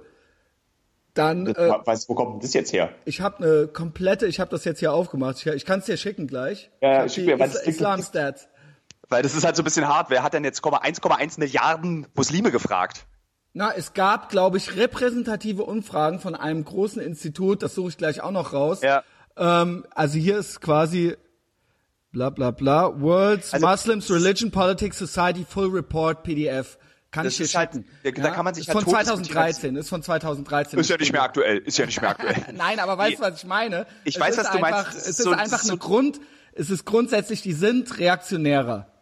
Äh, äh, und es ja. gibt sehr moderate, es gibt sehr moderate, die haben aber richtig Probleme. Das die stimmt. haben richtig das, Probleme und die sind toll, das sind ganz tolle Menschen und das sind Reformer, aber die werden angefeindet auf eine Art und Weise, das ist äh, mutig, wie die sich verhalten. Ja, das muss man schon sagen. Also ähm, es ist, es ist halt so, was ich da, ich will auch nicht, ich will auch nicht, wie, weißt du, wie so ein, so ein alles Verstehender und meine Eltern hassen mich dafür, weil es natürlich auch so ganz andere Diskussionen gibt äh, am Armbrotstisch, weil ich immer sage, ja, wir müsst auch und dann sagen die, nee, müssen wir nicht. So. Und dann, äh, es ist so, dann, weißt du, so, äh, vor 80 Jahren haben auch noch eine Milliarde Deutsche gesagt, Frauen gehören in dein Herd. Weißt du, so, ja, da denke ich, aber, so. Tod, aber Todesstrafe für Fremdgehen, äh, irgendwie 584 ja. Millionen, ich weiß ja nicht. Ne, das ist auf jeden Fall, was ich sagen will, ist, das sind nicht wenige Leute, die so denken, ja. Das stimmt. So, da, und, und ich meine, was war in Deutschland los, als Vergewaltigung in der Ehe abgeschafft wurde? Ja, finde ich auch genau. nicht gut, ja. Also Warte, es ist, glaube ich, gut, das zu betonen. Ich bin zwar nicht verheiratet, ich bin zwar nicht verheiratet, aber in der Ehe ist etwas, was ich sollte ich mal heiraten, ja. ähm, Nein, ich, ey, sorry, dass ich dich hier so richtig so ins Kreuzverhör nehme. Ja, ich, super, ich stehe total auf sowas. Ich ja, will endlich, ähm, ich mag dieses. Finde ich auch, finde ich eigentlich auch. Ich finde es eigentlich doof, wenn alle immer nur so, ne, es können sich auch so zwei ganz normale Typen, wie wir es sind, doch auch mal normal irgendwie so drüber unterhalten, so. Was ist denn ja. schlimm daran? Weil ich finde eigentlich, Du hast recht, ich hätte das jetzt gar nicht sagen sollen mit dem Sorry, weil ich finde eigentlich das Schlimme, wenn wir es nicht tun, dann machen es nämlich andere.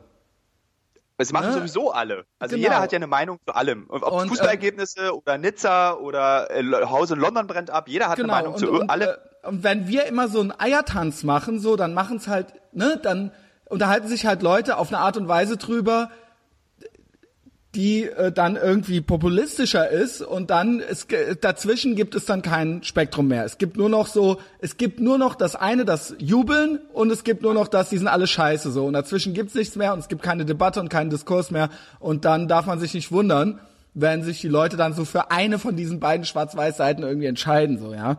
Ja, ich ähm, bin tatsächlich auch durch dieses, auch wenn man, um wieder zurück zur Sendung zu kommen, Nordkorea, du bist halt in Nordkorea und dein Weltbild verändert sich mit jedem Land, was du mehr bereist. Es ist einfach so. Du wirst auch einfach, ich werde, ich bin so tolerant geworden. Selbst wenn mir jemand sagt, Alter, allen Schwulen hacke ich den Kopf ab, dann mhm. heiße ich das persönlich nicht gut. Mhm. Aber dann, dann ist es, dann ist er halt einfach scheiße aufgewachsen. Genau. Und was, was hab ich denn, was kann ich denn daran ändern, dass er scheiße aufgewachsen ist? Dann sage ich zu ihm, Junge, das ist scheiße, ich finde das nicht gut, weil ich anders aufgewachsen bin. Wenn du das glaubst, versuchst mir zu erklären, ich werde dir nicht widersprechen. Weil ich weiß ganz genau, ich werde dich nicht davon überzeugen, dass du nicht glaubst, genau. dass du allen Schwulen den Kopf abhacken willst. Ich glaube, aber ja, das stimmt. Ich erkläre dir jetzt mal mein Argument und das hat einfach immer, auch die Gespräche sind äh, viel erquickender, wenn du einfach sagst, warte, bevor du mich fertig machst für meine Haltung, hör dir nur mein Argument an und dann sage ich, überleg, warum ich es dir sage. Nicht, weil ich dich davon überzeugen will, sondern weil ich so aufgewachsen bin. Du bist so aufgewachsen, ich bin so aufgewachsen. Mhm. Und du, wenn du das den Leuten erklärst, hast du, kannst du auch das viel besser irgendwie so ergründen. Da hatte ich dann zum Beispiel in Somalia so ein Gespräch über Homosexualität. Das war natürlich, ging voll nach hinten los. Äh, kommt also auch nicht in der Doku drin, es war ein Privatgespräch. Und dann meinte ich so, äh, es, klar verurteilst du Homosexualität, weil du es aber auch nicht anders gewöhnt bist. Und er hat dann gesagt, ja, weil bei euch dürfen die ja Sex haben. Und ich dann so, ja, warum sollten wir es ihnen auch verbieten? So. Und dann sagt er, na, weil es eben nicht des, des, des religiösen Glaubens entspricht. Und dann sage ich, das ist bei uns eben ein bisschen anders. Und das ist halt so, ich werfe dir nicht vor, dass es hier so ist, du wirfst es mir nicht vor, dass es bei mir so ist. Und am Ende kommen wir darauf hinein, dass so, äh, letztendlich ist es mir egal, was die Leute hinter ihrer Tür machen. Also mir so können sie, von mir aus können sie es auch vor der Tür machen. Also bei ihm ist es dann eher hinter der Tür. Mhm. Ähm, warte, jetzt habe ich mich selbst ver ver verhusselt wegen Nordkorea.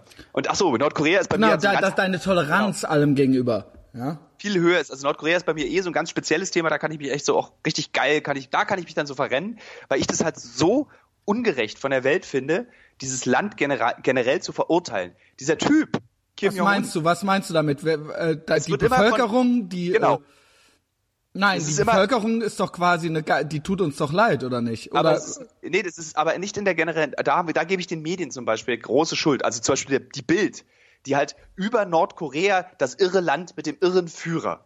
Na, der ist, ja, gut. Der ist, der, keine Frage, der Führer ist absolut eine Katastrophe, menschenrechtlich. Das, dagegen muss, der muss, aber Weg, hört, ja. es wird sozusagen, Ich, war- weiß, was du der- meinst. Ich weiß, was du meinst, weil zum Beispiel auch hier wieder, ich habe mich schon sehr ähm, äh, böse dem Iran oder der Saudi-Arabien gegenüber geäußert, ja. Ja. Äh, ich weiß, dass nicht jeder Mensch, der dort lebt, total scheiße ist und ich weiß, dass nicht jeder Mensch, der in den USA lebt, total cool ist. Mir geht's ausschließlich um das Regime Ja. und um die und um die Institutionen dort. Und das sind dann nun mal alles Hurensöhne und das ist in Nordkorea genauso. Diese Menschen können ist einem genau. leid tun, ja. Aber dann wird bei Nordkorea oder auch in Saudi-Arabien, da habe ich allerdings wieder so eine, da habe ich auch so noch mal so eine, das machen wir bei dem dritten Podcast, Saudi-Arabien. Das ist unser äh, vierter Bei Nordkorea dann. ist es halt das so, ist schon unser dritter. also oh, dann machen wir das beim vierten. Ja. Ähm, bei Saudi, äh, bei Nordkorea ist es halt eben so, da gibt es so einen Reflex, den ich, äh, der erinnert mich sehr stark an den Reflex, als die, die Mauer in Deutschland aufging. Und Leute gesagt haben, wie konnten deine Eltern in diesem Land leben? Alle waren bei der Stasi. Dieser Reflex, weißt du? Und jeder, der jetzt noch in Nordkorea lebt, ist für die meisten Leute in der allgemeinen Wahrnehmung eben dann ein Mittäter. Und das ist so, und macht Aber dieses da- Land Darf ich da was fragen? Und das interessiert mich nämlich auch. Wie, wie stehst du dazu? Im Endeffekt ist es doch, äh, ich nehme jetzt noch mal, das ist die Nazi-Keule. Ja. Das Dritte Reich hier. Da wurde doch auch danach gefragt, wie konntet ihr nur? Wie konntet Ja, ihr, ja. ihr wusstet von nichts, alle angeblich, wie konntet ihr nur da mitmachen? Ich glaube zu wissen, wie das äh, passieren kann, so, eine, so ein Gruppenzwang und so ein Gruppendruck, oh, weil ich Psychologie studiert habe ein bisschen. Ähm, trotzdem, trotzdem dürfen wir jetzt hinterher, und finde ich auch richtig, jetzt nicht sagen, ja sorry, ähm, ja war halt so. Ja, Das ist, war da, da ist es halt, ne, es ist halt schwierig, genau, weil das ist natürlich jetzt das Härteste, was man nehmen kann. Aber es ist Ja, ja. ähnlich. Es ist eine Diktatur, es ist eine, eine Mitmach äh, äh, unter Drucksetzerei, es ist eine Mitläuferei und es ist und keiner will derjenige sein, der sich dagegen äh, äh, gerade Ja. macht. Und dann hinterher, wenn ich jetzt heute, ich äh, habe fast jeden Tag mit Leuten aus aller Welt zu tun, Amerikaner, Australier, die hier zu Besuch kommen, denen ich die Stadt zeige.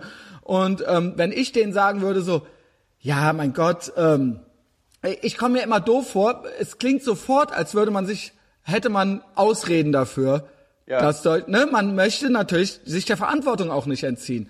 Warum ist das da in dem einen Fall okay und in dem anderen Falle nicht? Weil es ist doch die Menschen vereinzelt. Ich kann, ich kann jetzt locker sagen, ich wohne jetzt in Westdeutschland 2017, ich kann jetzt locker sagen, ja, ich wäre natürlich auf die Straße gegangen, ich hätte die ganzen Nazis zusammengeschlagen und äh, dann hätte ich denen mal das ist gezeigt, halt- wo es lang geht. Äh, ähm, das ist, äh, das ist natürlich gegen, ge- du kannst, wir müssen leider dein Hitler, dein Dritte Reich-Argument, wir müssen das ein bisschen rausstreichen, weil du, dieser Vergleich ist ko zu kompliziert. Also erstmal ähm, haben wir nicht, Nordkorea hat nicht dieses, wir nehmen jetzt mal die ganze äh, koreanische Halbinsel ein, dann holen wir uns China, dann holen wir uns Japan und machen mal richtig sauber in, in Asien. Das hat ja Nordkorea nicht. Nordkorea schottet sich ja nur gegenüber dem Rest der Welt einfach ab. Was ich eben so schwierig finde an der Argumentation gegenüber Nordkorea ist diese Tatsache, dass die, dass du redest mit den Leuten vor Ort und ich habe ja, der Film, den wir gemacht haben, ist aus der Perspektive eines Touristen, weil du als Journalist nichts berichten kannst aus, aus, aus Nordkorea. Du siehst das, was Touristen sehen, du wirst niemals die Wahrheit er- bekommen, du wirst niemals politische Gespräche führen, es sei denn, du bist CNN oder so. Nicht mal CNN schafft. Ich habe dann aus Spaß gefragt, können wir Kim treffen?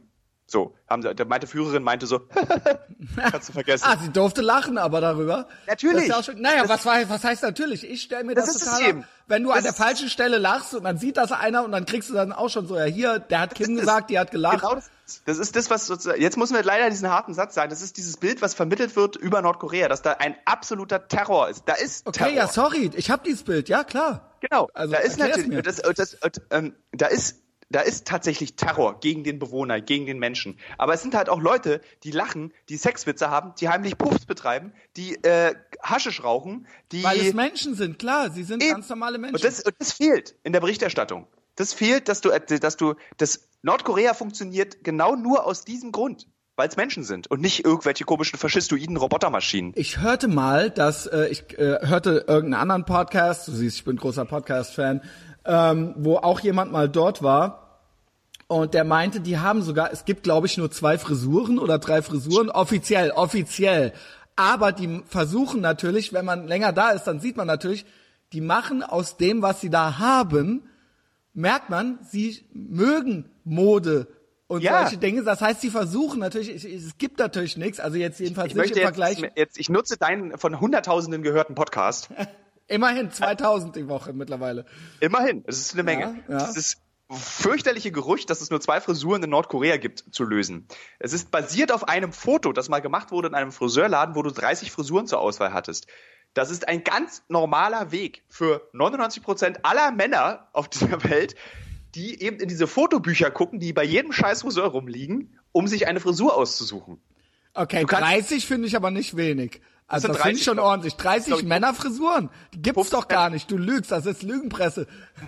Ich glaube, es sind 15 Männerfrisuren auf dem Bild und 15 Frauenfrisuren. Und das sind einfach nur Frisurenhinweise. In jeder, also um nochmal zurück zum afrikanischen Kontinent zu reisen, an jedem Friseur auf dem afrikanischen Kontinent hast du immer so auf die Wand gemalt draußen Okay, Frisurvorschläge. sorry, sorry. Also, So, äh, haben wir ne, also die, Amerika die A Amerikaner jetzt schon, die Afrikaner, die sind natürlich mit ihren Haaren auch so ein bisschen, die stoßen da oft an die Grenzen von, äh, was Frisuren angeht, ja. Also, ne, Das das gleiche Prinzip. Du kriegst halt einfach Frisurenvorschläge, aus denen du dir auswählen kannst, die möchte ich. Können sie mir hinten noch ein bisschen mehr Fasson machen? Das ist auch in Ja. Nordkorea so. Da hast du eine, du hast eine Frisurenindividualität in Nordkorea. Die haben ja auch sehr schöne Haare, die Südasi also Südostasiaten. schöne, Die glatte, schönes- schwarze Haare. schöne, glatte, schwarze Haare. Du hast verschiedenste Frauenfrisuren und Männerfrisuren. Ähm, Und ich hörte Mode. die, genau, und sie trinken.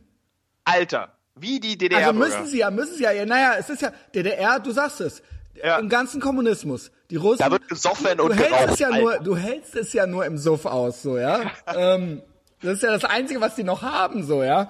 Also stell ich mir vor, aber es ist trotzdem, wir wollen es auch nicht schönreden, oder? Also Nordkorea ist, äh, Das, ist tatsächlich- das muss ich, da will ich mich immer schützen vor. Ich rede das auf jeden Fall nicht schön. Arbeitslager, Hungersnöte, das muss alles und er, und er, man muss auch sagen, du sagst so, ja, ja, Kim, und dann hat sie gelacht, aber es werden eindeutig Leute getötet, die nicht auf, weiß es nicht. ach, das weiß Also ich weiß, ich Okay, weiß es einfach okay. nicht. Ich weiß es einfach nicht, ob Leute getötet werden oder ins Arbeitslager kommen, weil die sagen, Kim ist scheiße. Ich weiß es Na, einfach wenn nicht. ich, lebe sehe, davon. wenn ich, wenn ich Aufnahmen sehe, wie Leute halt so ins Wasser gehen und äh, wer nicht genug heult, so, ähm, der wird dann hinterher so rausgeholt, so, ja, also weil, weil der, weil der Kim jetzt in ein Boot gestiegen ist und irgendwie mit dem, mit dem Bo das Boot. auch zum Heulen. ja, das ist auch wirklich traurig. Aber echt heftig, ja. Ey, wie, wie kamst du da rein? Dann lass uns bei Nordkorea bleiben. Wie, was hast du gemacht? Du hast es mitgekriegt jetzt mit diesem, Ja, ja, na klar, ich habe auch die- gefragt dazu, Otto Warmbier. Nein. Ich habe im selben Hotel gewohnt, da wollte ich natürlich alles wissen über Otto Warmbier. und du hast jetzt nicht irgendein Poster abgemacht von der Wand, nehme ich an. Und wir Nein. wissen ja gar nicht, ob er das überhaupt gemacht hat, ja. Äh, nein, habe ich nicht. Äh, lustigerweise ist allerdings, ähm, ich habe darüber geredet, warum wird Otto Warmbier ins Gefängnis gesteckt? Und die Ein Antwort war geiler relativ- Name auch, ne? Ja, äh, Otto Warmbier. Warm Äh, Beer. ähm, es ist halt so, so dramatisch. Das ist, wenn du in Nordkorea ankommst, in deinem Reisebus vom Flughafen zum Weg, auf dem Weg zum Hotel wird gesagt, Bilder vom Kim dürfen nicht geknittert, zerrissen, kaputt gemacht werden. Wenn du das, machst, das wüsste ich aber schon. Also Hä? das wüsste ich intuitiv. Ey, wenn Ja, ich, ach so, ich dachte, das also ist- ich, ja. ich, ich käme Genau. gar nicht auf die Idee, da auf der Straße rumzurennen und Bilder von Kim zu zerknittern. So. Also sorry, ja, das ist doch intuitiv.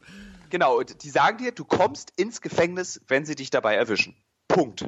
Das spielt keine Rolle, ob du Deutscher, Koreaner bist. Und jetzt pass auf, was dahinter sich verbirgt, warum Otto Warmbier im Knast landet. Otto Warmbier landet im Knast, weil der Führer der Gruppe von Otto Warmbier verantwortlich ist für das, was Otto Warmbier macht. Und wenn eben der Führer übersieht, dass Otto Warmbier dieses Plakat verknittert hat, kommt der Führer eben in den Knast aus deiner Gruppe. Die Frage war halt hinterher, hat er das wirklich gemacht, weil man sah keine richtige oder Keine wurde Ahnung. ihm das dann unterschieden? Genau, keine Ahnung. Keine Ja, Ahnung. das ist weiß halt ich nicht. es gibt dieses Überwachungsvideo. Es gibt eine Geschichte, ich weiß nicht, ob die stimmt. Otto Warmbier soll angeblich äh, durch den Gazastreifen gelaufen sein mit einer Israel-Flagge vorher. Der soll so ein etwas beknackter Tourist gewesen sein. Der- Okay, der das so ist natürlich auch speziell, ja. Ich weiß jetzt nicht, ob diese Geschichte stimmt. Ich habe sie, nachdem sie mir in Nordkorea erzählt wurde, von einem Reiseleiter eines anderen Reisebüros. Ähm, die wollten den nicht, die haben den abgelehnt.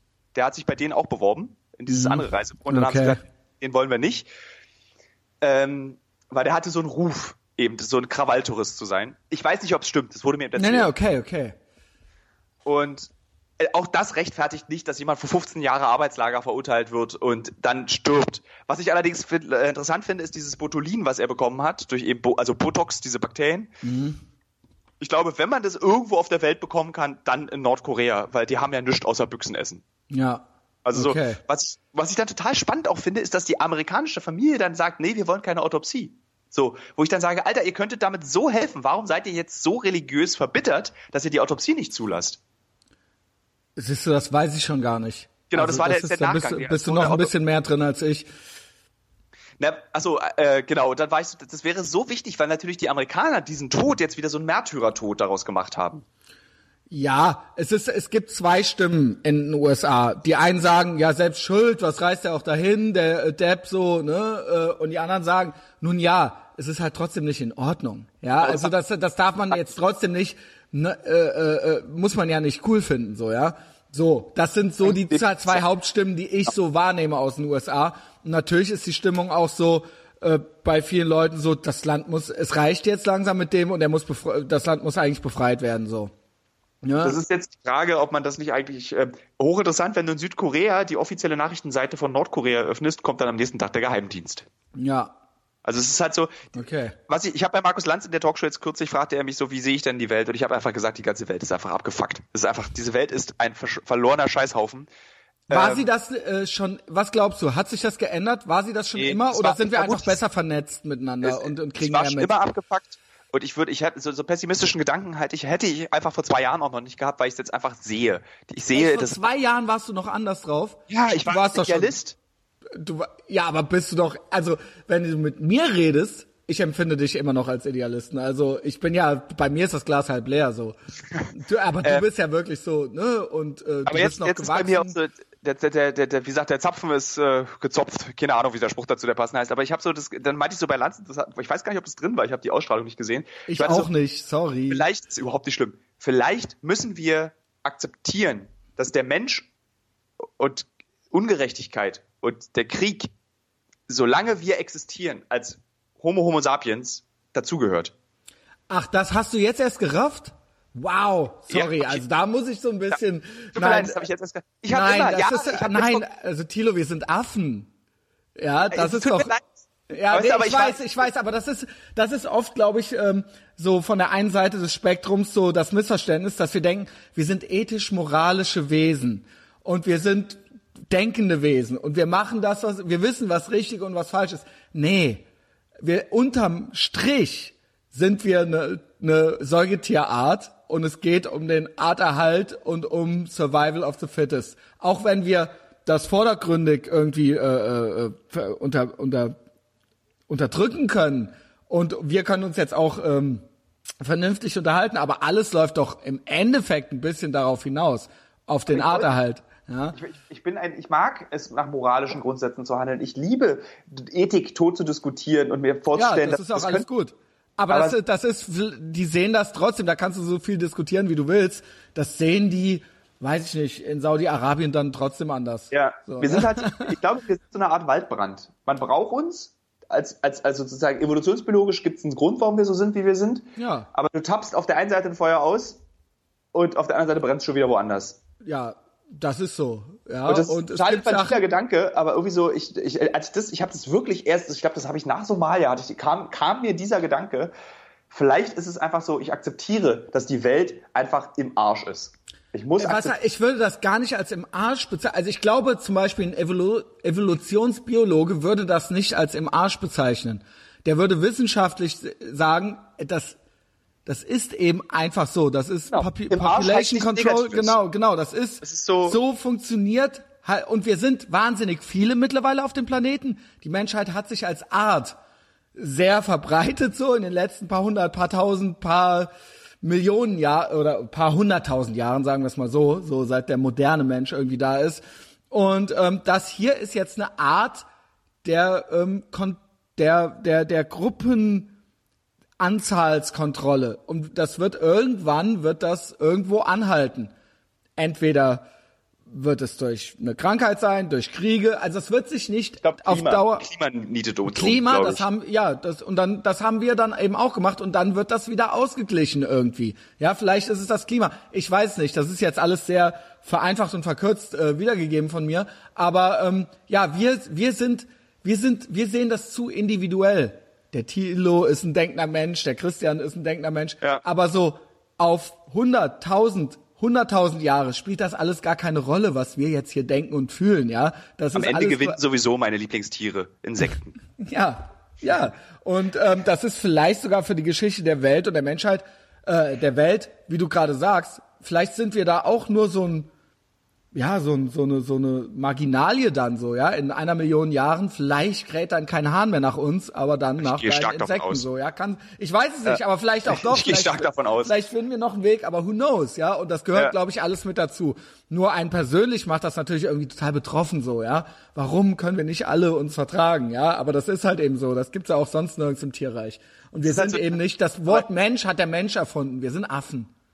Äh, aber das ist dann halt so dieser Optimismus, der mich dann so fertig macht, dieses wir lösen das Problem mit dem Islamismus. So ein Schwachsinn. Das ist. Äh, Ich war ja auch im Irak. Ja. Ich war ja, Ja. für, für Okay. Genau.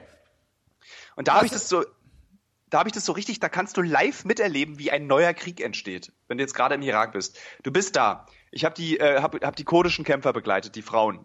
So, ich habe einmal die Mhm. Ganz toll, habe ich gesehen, die Bilder im Trailer. Wie gesagt, ich habe den Trailer fünfmal geguckt oder so.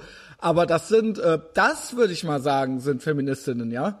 Das ist auf jeden Fall, das sind harte Damen. Das ist Ja, echt die krass. sind gewesen. gut drauf. Also Die erzählen mir ihre Geschichten und ich sitze neben ihnen, fange ihnen an zu heulen, weil ich diese Geschichten nicht ertragen habe. Also so hart ist das, was die einem dann da erzählen. Ja, dann habe ich hier meine letzte Kugel, damit ich nicht in der Sporthalle vergewaltigt werde, so wie meine Kinder, die jetzt alle tot sind. Mhm. So. Also es sind halt einfach, du sitzt da, aber was ich, ich wollte was ganz anderes erzählen. So, jetzt ist ISIS im Irak fast weg. Mosul ist gefallen jetzt vorgestern oder sowas. in ähm, Syrien oder- wohl auch. Sie haben ja jetzt diesen äh, IS-Anführer getötet, ja? Die Genau. Russen leider, nicht die Amis, aber trotzdem Hauptsache der ist tot.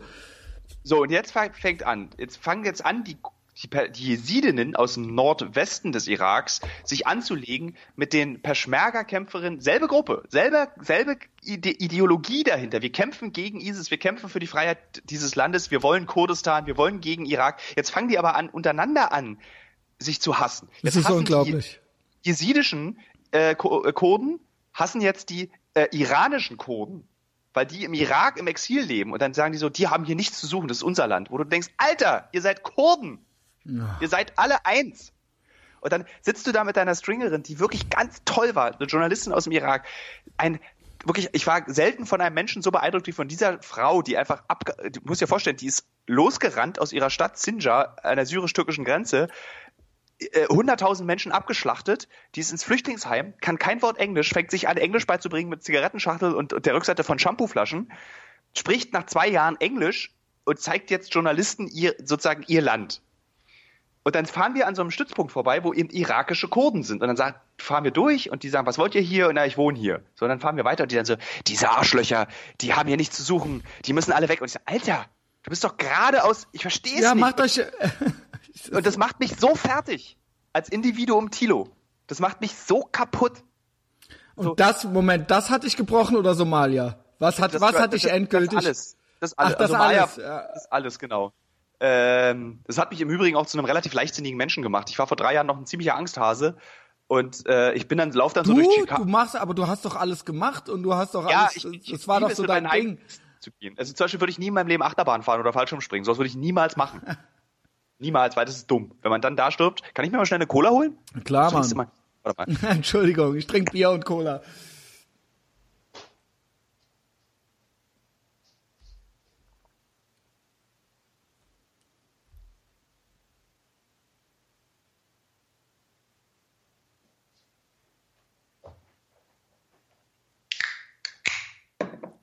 Na, Prost.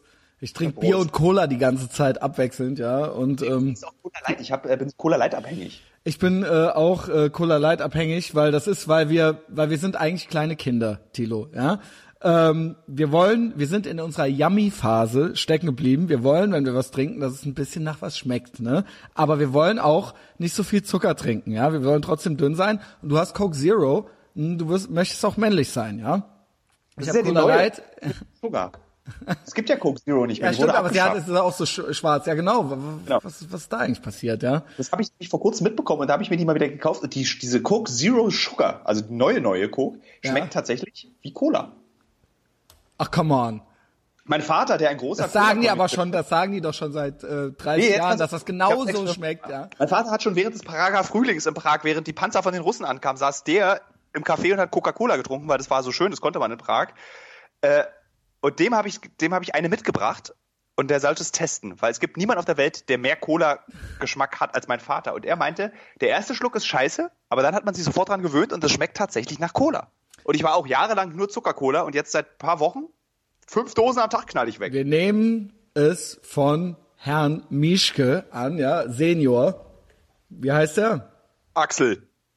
Axel? Axel Mischke, ja. ja. Cola-Experte. Also und der trinkt, sagt, kann man trinkt trinken. die neue fucking Coke äh, No Sugar oder wie die, wie die auch immer heißt. So, ja, du hast, wo waren wir? Äh, wie Irak. ja, Irak, Irak. Mach weiter. Ähm, genau, und das war auch, Irak hat mich auch, also ich meinte auch dazu, weil ich, mein Vater hatte gerade Geburtstag und meinte so zu ihm, wenn dieses Land auch nicht so abgefuckt wäre, es ist, ich glaube, es ist eines der schönsten Länder, in dem ich je war. Jetzt äh, äh von, von der Landschaft Natur. so als Reiseland. Landschaft, alles, okay. auch Menschen. Was heißt das? So, man stellt sich das immer so, ich spiele ja viel Playstation, ja, da sehen die Länder immer total scheiße aus. Nein, nee. ähm, äh, nein, wie, wie ist da, ist da, gibt's da schöne grüne Wälder? Kann, äh, Wälder gibt's gar nicht. Äh, kannst du dich erinnern an den Windows 95 Hintergrund? Dieser grüne Wald, äh, diese, diese Berge. Ja, nein. Also einfach so Hügel, begrünte Hügel, soweit das Auge reicht, mit so hüfthoher Wiese im Hintergrund brennen Ölfelder, und zwar echte, die nice. einfach Feuer, Feuer fangen aus der Natur, weil sie einfach da sind und dann Feuer fangen irgendwann. Ähm, und einfach, einfach, einfach ich weiß also ich bin damit Irak warst du bei den Kurden äh, unterwegs genau. oder sonst noch irgendwie äh, involviert? Ich habe einmal einmal Nordwestfront und einmal richtig runter an die, da war noch ISIS ein bisschen aktiver, direkt an die ISIS-Front rangefahren, um zu gucken, wie die, wie man so gegen ISIS kämpft. Wie funktioniert das eigentlich? Wenn man sich freiwillig entscheidet, gegen jemanden zu kämpfen und einfach davon ausgehen muss, wenn du erwischt wirst, wirst du vergewaltigt oder richtig ekelhaft abgemokst. Ja. Leute, ich habe einfach mit, das, das, war, das war eigentlich, als ich da ankam, diese Irakreise waren sieben Tage, haben wir gemacht. Das war wie so ein Albtraumtraum. Du fährst durch diese wunderschöne Landschaft, triffst lauter Männer mit den imposantesten Schnurrbärten der Welt. Mhm. Die Aber Schnurrbärte, nicht äh, richtige, nicht die typische IS, nicht die äh, typische, nee. aber so hipstermäßig. Äh, noch besser. So, so wie Antje. noch besser. Antje vom NDR. So wie diese Walrobbe vom damals, die im Fernsehen immer das Wasser rausgesprüht. Richtig so über, bis über die Unterlippe wachsen da diese Schnurrbärte. Wow, wow. Also und auch stolz drauf, ja? Richtig stolz drauf. Und dann hatte ich so einmal, habe ich da diese, diese lustige Stringerin, habe ich dann gefragt, darf ich mal diesem einen Kommandanten, dem, der nur noch einen Arm hatte, darf ich dem sagen, dass ich seinen Schnurrbart so wunderschön finde? Und dann meinte sie, nee, lieber nicht. Tilo, das ist ja auch wieder so dieses typisch äh, deutsche, hipstermäßige, ich bin aus Berlin hier, kann ich dem mal sagen. Alter, äh, hättest du auch dieser Schnurrbart, da würde ich gerne. Ich da dran mal ziehen, so. Da hätte ich, da hätte ich, da kannst du eine Vier-Zimmer-Wohnung drin einrichten. Da hätte ich, wäre ich sofort drin eingezogen. In aber sah, aber sah wirklich, aber sah jetzt mal im Ernst, sah gut aus oder war ja, es einfach nur äh, so, äh, wow, wie sehen die denn aus? Okay. super, richtig geil, so richtig so, hast nischt, 20 Tage nicht gewaschen, an der Front, gemeinsam mit Frauen immer die Waffe aber im der Schnurrbart sitzt. Okay. Der Schnurrbart sitzt. Ähm, Jetzt waren ja. wir einmal richtig all over the place. Wo sollen wir denn noch mal ein bisschen äh, äh, eintauchen? Irak. Äh, ich habe ja auch äh, siebeneinhalb Tonnen MDMA gekauft in China. In China war das, weil ich hatte, also was, soll ich dir mal einfach meine äh, Stichpunktliste ja. durchgeben? Die Hälfte wurde hier natürlich schon erwähnt und dann tauchst du da ein, wo du möchtest, ja. Und am Ende habe ich noch ein, zwei Fragen. Hochrisikotouristen, Somalia, slash Somalia habe ich in den Klammern natürlich Islam stehen, ja? Was heißt hier Hochrisikotouristen? Ich habe einen britischen, äh, einen Briten begleitet, der Urlaub in Kriegsgebieten macht, weil du musst ja so ein bisschen auch tricksen bei Pro7. Also nicht, dass ich, ich bin sehr dankbar, was wir alles machen dürfen bei Pro7, aber ich fahre nach Somalia und zeig dir mal, wie es in Somalia aussieht, ist keine Geschichte. Schon gar nicht für Pro7. Das ist so wie für Weiß oder du arbeitest für Bild oder für Spiegel. Du musst immer den Punkt finden, wie du über aktuelles politisches Geschehen. Genau, das ist, darf ich da gerade eine Frage reinschieben? Bitte. Das ist nämlich hier, bla bla bla, was rätst du jungen Menschen, die gerne Journalist werden würden? Ist dein Werdegang, das hat mir nämlich jemand geschrieben in Bezug auf dich, ist dein Werdegang heute noch möglich? So, jetzt kommt's. Wie gehst du mit der Mutlosigkeit von Redakteuren um? Wie überzeugst du sie? Ich glaube, das passt jetzt. Das passt. Das Problem ist, dass ich den Kopf schüttel, weil das ist unser Beruf. Das wäre so, als wärst du mutloser Arzt oder mhm. mutloser Busfahrer oder du bist dann halt einfach ein schlechter Journalist. aber die Redakteure sind doch immer so, ja, das geht jetzt nicht und äh, Ach, du weißt, beim Fernsehen die. Wir ja, genau, du, die, die, genau, weil du gerade meintest, ja. das ist so keine Story und man muss da immer dann irgendwie mit dem Sender dann auch irgendwie pitchen und verhandeln und das. das äh, also wir haben, äh, um mal so einen Vergleich zu geben, ich glaube, wir haben wirklich sehr, sehr, ich glaube, ich weiß nicht, ob wir 100 Themen oder so insgesamt raus recherchiert haben. Ähm, wir haben eine ganz tolle Redakteurin auf Seiten des Senders, mhm. die wirklich okay. einfach, die sagt, so, macht, ihr wisst, wie es geht. Wir vertrauen euch. Und es gab, also die Bedenken des Senders sind meistens nur Sicherheitsbedenken gewesen. Also nur in Anführungsstrichen. Ähm, das war so, weil Somalia ist zum Beispiel ein Land, das war kein Dokumentarfilmteam seit vier oder fünf Jahren in Somalia. Wir sind das erste Team, was sich da wieder in Ach, dieses krass. Land getraut. Die, ich äh, kenne ja eigentlich nur Black Hawk Down. Ja, so den Film. Also wollten so, wir eigentlich hinfahren. Wir wollten zu dieser Mogadischu. fahren. Ja. ja. Das ist dann so, was man als Tourist eben macht. Und das war eben die Geschichte. Jetzt sind wir wieder da bei dem Punkt. Das ist die Geschichte. Ich begleite einfach einen Mann, der in Aleppo, in Somalia, äh, in der Ukraine, in Pakistan Urlaub macht, weil er das toller findet als am Strand liegen. Und natürlich gehe ich daran mit, da war ich dann zum Beispiel, da habe ich dann auch vor der Kamera gesagt, das gehört sich eigentlich nicht, aber eigentlich will ich diesen Mann scheiße finden. Weil du kannst, wie zynisch ist es denn bitte? Und dann, das will ich jetzt nicht verraten, weil so ein bisschen Spannung will ich ja noch so lassen das verändert sich über diese 72 Stunden, die wir glaub da waren. Ich, glaube ich. Weil so was sehr. ist, was, was ist, was findest du, warum warst du so, äh, ich verstehe natürlich oberflächlich, aber du bist ja nicht doof. Was ist genau der Unterschied zwischen ihm und dir? Das ist genau die Frage, die er Das ist wirklich hat. jetzt meine Frage. Ja. So, warum ist das okay, wenn du das machst und ein Kamerateam dabei hast? Und das, es geht auch bei dir, sagen wir es ganz ehrlich. Es ist ja, ja, ich Business, bin auch es ist heiß auf so eine Geschichte. Es ist ein Business, es geht um eine Quote, auch pro sieben ne, es geht nicht nur um Altruismus hier. Ja, so. Ja, das, da muss ich dir, da will ich dir zart widersprechen. Also bei mir ganz persönlich, ich glaube, auf Senderseiten ist, gehen da andere Mechanismen ab, aber ich mache das so, wenn wir Themen und Geschichten im Büro uns ausdenken oder mir vorgeschlagen werden aus unserem Büro, dann ist immer so, interessiert mich das? Da ist es mir eigentlich egal, ob die Quote davon gut ist oder nicht. Also zum Beispiel bei dem Irak-Thema weiß ich jetzt schon, das ist bestimmt, das reißt nicht die Quote. So, das aber, ist das so, ist, aber das ist doch bei ihm genauso, nehme ich an. Nur er hat keine Kamera dabei, ja? Äh, genau, er hat keine Kamera dabei, aber er hat, er hat lustigerweise bei dem Interview, wir haben relativ viele Interviews geführt an verschiedenen Orten, hat er mich dann auch irgendwann gefragt, Thilo, was unterscheidet dich von mir? Du bist auch, willst Abenteuer, du willst das Oder? haben. Ja, klar. Genau. Äh, er hat noch einen anderen Grund, warum er fährt, den ich jetzt nicht sage, der aber tatsächlich mich wirklich berührt hat. Was war er für ein Typ? So alter. Äh so eigentlich eine ziemlich coole Socke, so eben Mitte 50, hat nochmal eine junge Frau Geld, ja? hat Geld, der hat einen ziemlich geilen, geilen Beruf, der ist Bauunternehmer für Versicherung. Sprich, okay. wenn dir das Haus abbrennt, baut er das Haus wieder auf. Sprich, er hat immer Aufträge, weil die Häuser brennen ständig ab irgendwo oder und, irgendwo eingebrochen. Also er ist, äh, er arbeitet und ja, wenn ja. er Urlaub macht, macht er das. Genau, seine Frau hasst ihn dafür. Wir haben dann mit seiner Frau und seinen Kindern Ach, geskypt aus Somalia. Okay, okay. Äh, um das zu erfahren. Man würde jetzt eigentlich denken, der ist Single, der hat keine Familie und jetzt nee, nee, äh, macht richtig so ein richtig situierter Typ. Und dann meinte ich dann so, geil, wie reist du eigentlich? Weil ich ja so super praktisch reise. Und er dann so Riesenkoffer, 50 Schönheitssachen äh, drin, immer ein Föhn dabei. Weil wow. er meinte so, also du dann so denkst so, Alter, irgendwie bist du süß. Irgendwie ist es total niedlich, dass du dann so. Aber von dem habe ich auch so echt Sachen gelernt. Der meinte dann so in Mogadischu, wenn du in Krisengebieten bist, im Hotel, immer Rückseite vom Hotel, immer erste Etage. Damit du rausspringen kannst. Damit, wenn jemand in die Lobby fährt, du hinten rausspringen kannst und nicht durch die Lobby musst.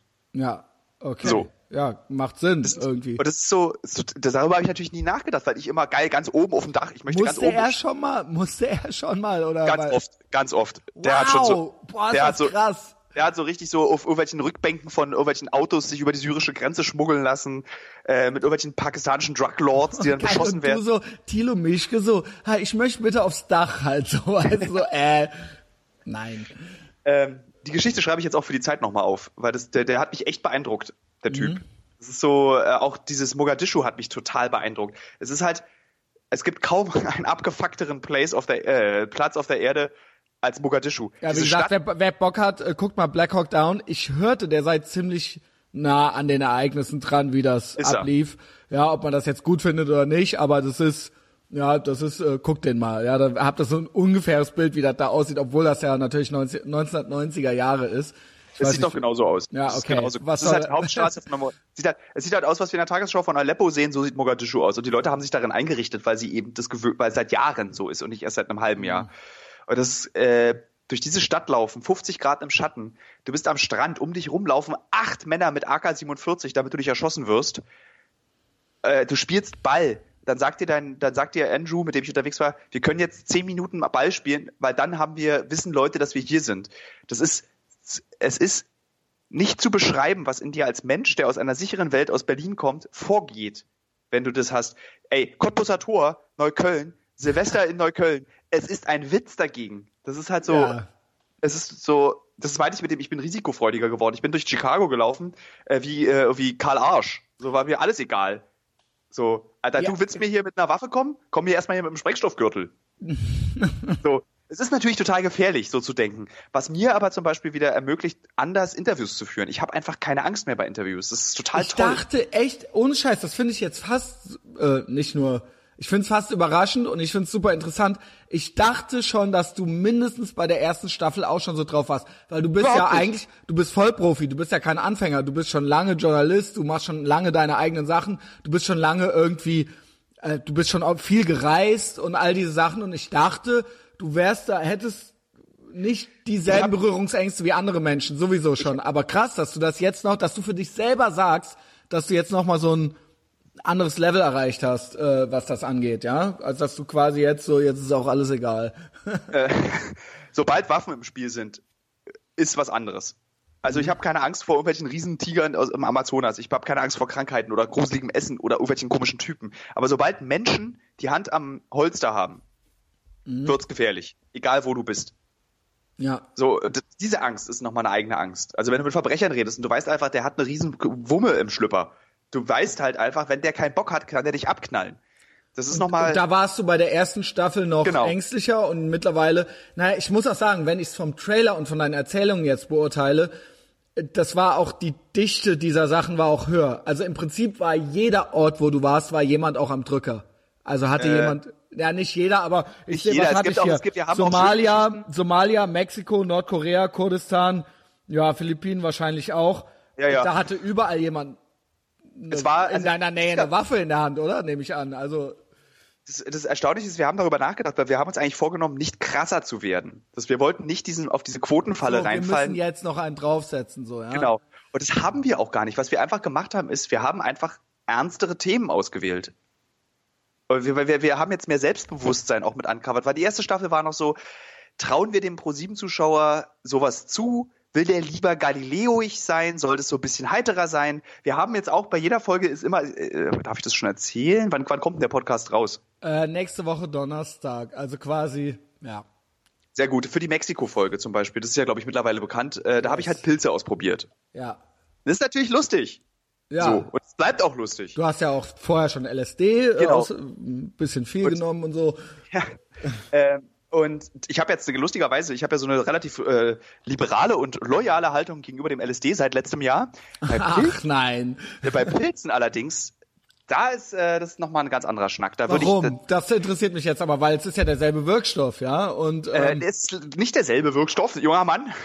oh, ah ja, oh äh, sorry. Äh, äh, Erklär mich es auch. War, ich hatte tatsächlich, also von, ich war im Irak, ich war in Somalia. Die schlimmste Erfahrung meines Lebens war der Pilz. Ist das so? Weil das ich höre, man da sagt doch immer so, ja, Pilze gehen noch klar, aber LSD, da musst du aufpassen. Ja, geil. Also Auf Thilo Mischke jetzt hier Frontreporter, er weiß es, er hat's beides, ja, Selbstversuch.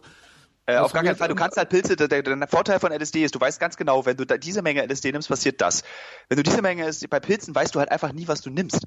Und ich erzähl's jetzt hier einfach mal, nee, ich will's nicht spoilern, weil es kommt ja dann Montag. Es ist auf jeden Fall ein Horrortrip aus kommt dem Kommt es jetzt am Montag? Also quasi, wenn die Folge kommt, war es schon. Okay, ja. Nee, nee, also wenn du Donnerstag nächste Woche kommst, kommt's auf dem Montag darauf. Ah, okay. Und auch tatsächlich diese, Montag. diese Mexiko-Folge ist tatsächlich auch dabei.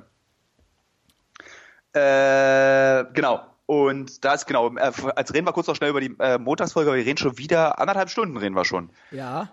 Ähm, genau, ich war in Mexiko, es geht um Halluzinogene, da geht es aber auch um Touristen, so dieser halluzinogene Tourismus, der jetzt so aufsteigt, so hier in Brandenburger auf Wiesen Ayahuasca nehmen, nach Mexiko fahren, Pilze, was ist denn mit uns los, warum wir brauchen wir denn das jetzt? Das wollte ich eigentlich rausbekommen und natürlich muss ich es dafür auch ausprobieren, war auch neugierig, ich wollte es auch ausprobieren. Es war jetzt nicht so wie, äh, Tilo, ja, muss Pilze nehmen, sondern so, nee, ich will nach Mexiko, ich will das ausprobieren, damit wir mal erzählen, was da passiert.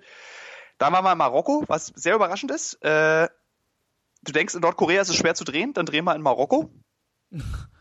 äh, da haben wir richtig ja, so ist natürlich klar. Äh, nach, ja. nach Free State, äh, Nordafrika, nein, Nordafrika, äh, auch Islam und so, aber warum ist das da schwieriger jetzt spezifisch als in Nordkorea? weil die einfach äh, krass. Also in Nordkorea war das so, wir haben unser Material gezeigt, am Ende hat dann die Frau gesagt, die unser Material kontrolliert hat, meinte so, wollte er nicht mal so einen Propagandafilm für uns drehen. Und wir so, äh, ist das ein Kompliment oder ist das eine Beleidigung? Habt ihr ja oder nein gesagt? Das ist doch jetzt haben die gar nichts. Ich habe ich hab lustigerweise mit dem Kameramann auf dem Weg zum Flughafen haben wir darüber diskutiert. Würden wir das machen? Das wäre doch geil. Mach du mal einen richtig geilen Propagandafilm von. Ja, das ist auch ethisch moralisch wahrscheinlich. richtig, ja. Und in Marokko war das so, wir durften gar nicht drehen, wir sind halt als Touristen eingereist. Und ich habe halt tatsächlich, wie in einem Agentenfilm, haben wir die Festplatten mit dem Material im Auto versteckt. Weil wir einfach über Hasch gedreht Aber haben. Und das, ach so, das okay. nicht. Das wollen die einfach nicht. Also die erste Folge beschäftigt sich mit dem Thema Rausch. ja. Und ähm, das, da haben die einfach keinen Bock drauf, dass darüber berichtet wird. Und das, du sollst nur über Tourismus und die schönen Sachen berichten. Und das ist natürlich berichtenswert. Und es war halt so, ich wollte halt so dieses, weißt du, so kiffen kann man ja echt machen, kann, das kannst du ja mal machen, ist ja nicht schlimm. So. Aber Ja. selbst, du kannst ja nicht mal, du kannst ja nicht mal eine Haschspritze setzen. Oh mein Gott. Kannst Äh, nicht also, okay, aber das, aber es wird doch nicht schlimmer als, sagen wir mal, Philippinen mit Duterte oder Nordkorea sein, oder? Das ist schwieriger in Marokko noch als in diesen beiden Ländern. Mit der Haschspritze, das kann man sich gar nicht vorstellen. Kann, nee, alleine so, du hast dann so, ich, ich kauf dann Hasch. Bei diesem, weißt du, berühmt, Chef Chuen, kennt jeder. Diese Kifferstadt im, im Riffgebirge. Und ich dreh so, wir drehen so, die, der Dealer meinte, also dieser Typ meinte, hat uns dann so angesprochen, so als Tourist, wollte er Hasch kaufen, könnte auch filmen und Fotos machen. Das ist geil. Machen wir natürlich. Äh, so halt trotzdem mit versteckter Kamera, weil wir natürlich nicht mit dem fetten Besteck dann ankommen können, sondern haben es dann halt mit so hier auf dem Bauch getragene Fotokamera gedreht.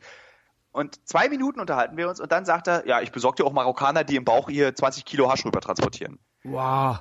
Und das ist halt so, es ist halt alles 20 im, Kilo? na, 20 Marokkaner sind es.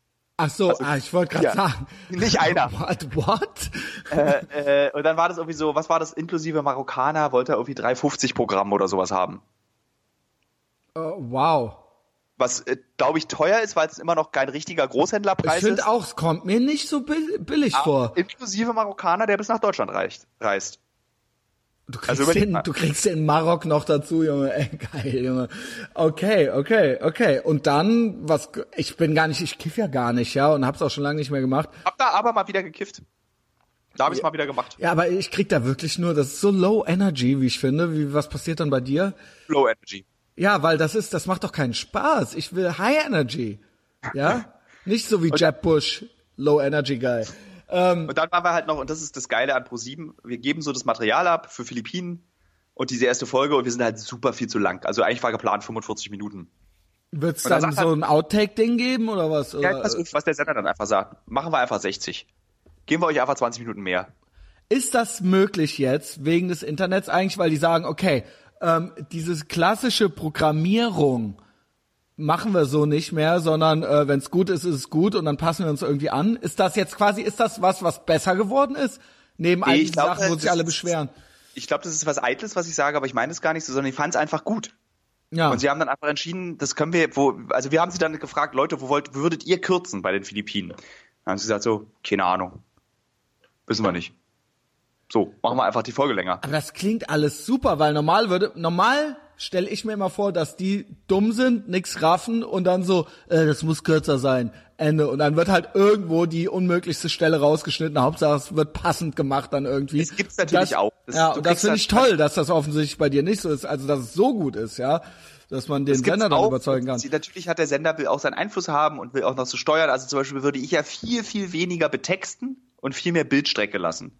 Weil die So. Leute so doof sind die ja nicht, ja. Man kann, man, ne? Ähm, aber das ist dann einfach so, da ist es dann eben so, wenn, wenn du, wenn du das so willst, dann musst du deinen Dokumentarfilm einfach selber machen. Das ist dann, da sage ich dann auch immer so, das ist halt, wenn du halt für die Zeit schreibst, dann schreibst du ja auch in einem bestimmten Stil. Wenn du für die Bild schreibst, schreibst du auch in einem bestimmten Stil. So, du Genau, machst, und es- es du passt, musst, es ist ein Auftrag, den wir da erfüllen. Und es gibt einen Rahmen, in dem das auch stattfinden müssen. Es ist nicht, es ist ja nicht der Tilo-Sender dann, sondern Nee. das muss dann ja irgendwo, da spielen so viele Faktoren eine Rolle und natürlich gibt's da auch keine Rundfunkgebühren, sondern es gibt auch noch Werbung und so weiter und so fort. Und das muss dann irgendwie alles passen, das ist doch klar. Deswegen finde ich das total legitim. Also, dass man da eben dann, auch der, dass der Sender auch Mitspracherecht hat, weil er einfach wirklich, was die Inhalte, er lässt uns so viel Freiheiten, da können wir ihn dann auch mal mitreden lassen bei anderen Sachen. Ja, Finde ich okay. Na, na, wie gesagt, es geht ja nicht. Sonst musst du deinen eigenen YouTube-Channel machen und dann kannst du da machen, was du willst, ja. Äh, Dann bist du eben nicht bei dem Sender. Ähm, ja, das verstehe ich auch voll und ganz. Wie viel Zeit hast du noch? Eigentlich muss ich in drei Minuten los. Komm, dann suche ich mir noch eine Frage los. aus. Bist du noch mit, äh, das habe ich jede Folge bis jetzt gefragt. ja, bin ich. Ja, okay. Reißt die mit. Ich war mit dem Irak dabei, das ist so krass gewesen. Das wollte ich nämlich fragen, weil das wurde original. Ich habe eine Facebook-Gruppe vom ja. inneren Kreis des Podcasts und da habe ich gesagt, hier, Tilo zum dritten Mal und alle so, ja, yeah, cool. Ich so, was wollt ihr wissen? Und dann original, die erste Folge auch von den Girls war natürlich so, ist er noch Single, ist er, ist er, nein, ist er nicht noch Single, sondern gibt's sie noch? So, ja, gibt's noch. Und dann reist sie mit. Das wusste ich gar nicht. Sie ist da offensichtlich auch irgendwie integriert. Also reist mit. Ja, reist mit, sonst könnten wir keine Beziehung führen. So 60, 60 Prozent der Reisen macht sie mit. In manchen Ländern darf sie nicht mit. Somalia war dann so ein Land, wo dann auch uns gesagt wurde, na ja, vielleicht lieber keine Frau mitnehmen. Okay. Äh, aber Irak ist, sie dabei. Wir kommen an die Front. Es geht ein Scharmützel los mit schwerem Geschütz.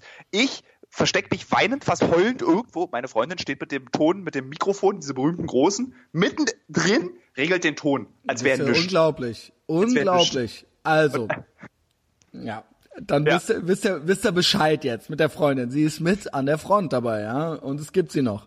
Ähm, dann, vielleicht, ich weiß, dass es immer, die Leute wollen immer noch, die Leute, ich hasse dieses, die Leute, ja, ich, das ist aber mein Fehler, weil ich habe keine Ausbildung in diesem Bereich.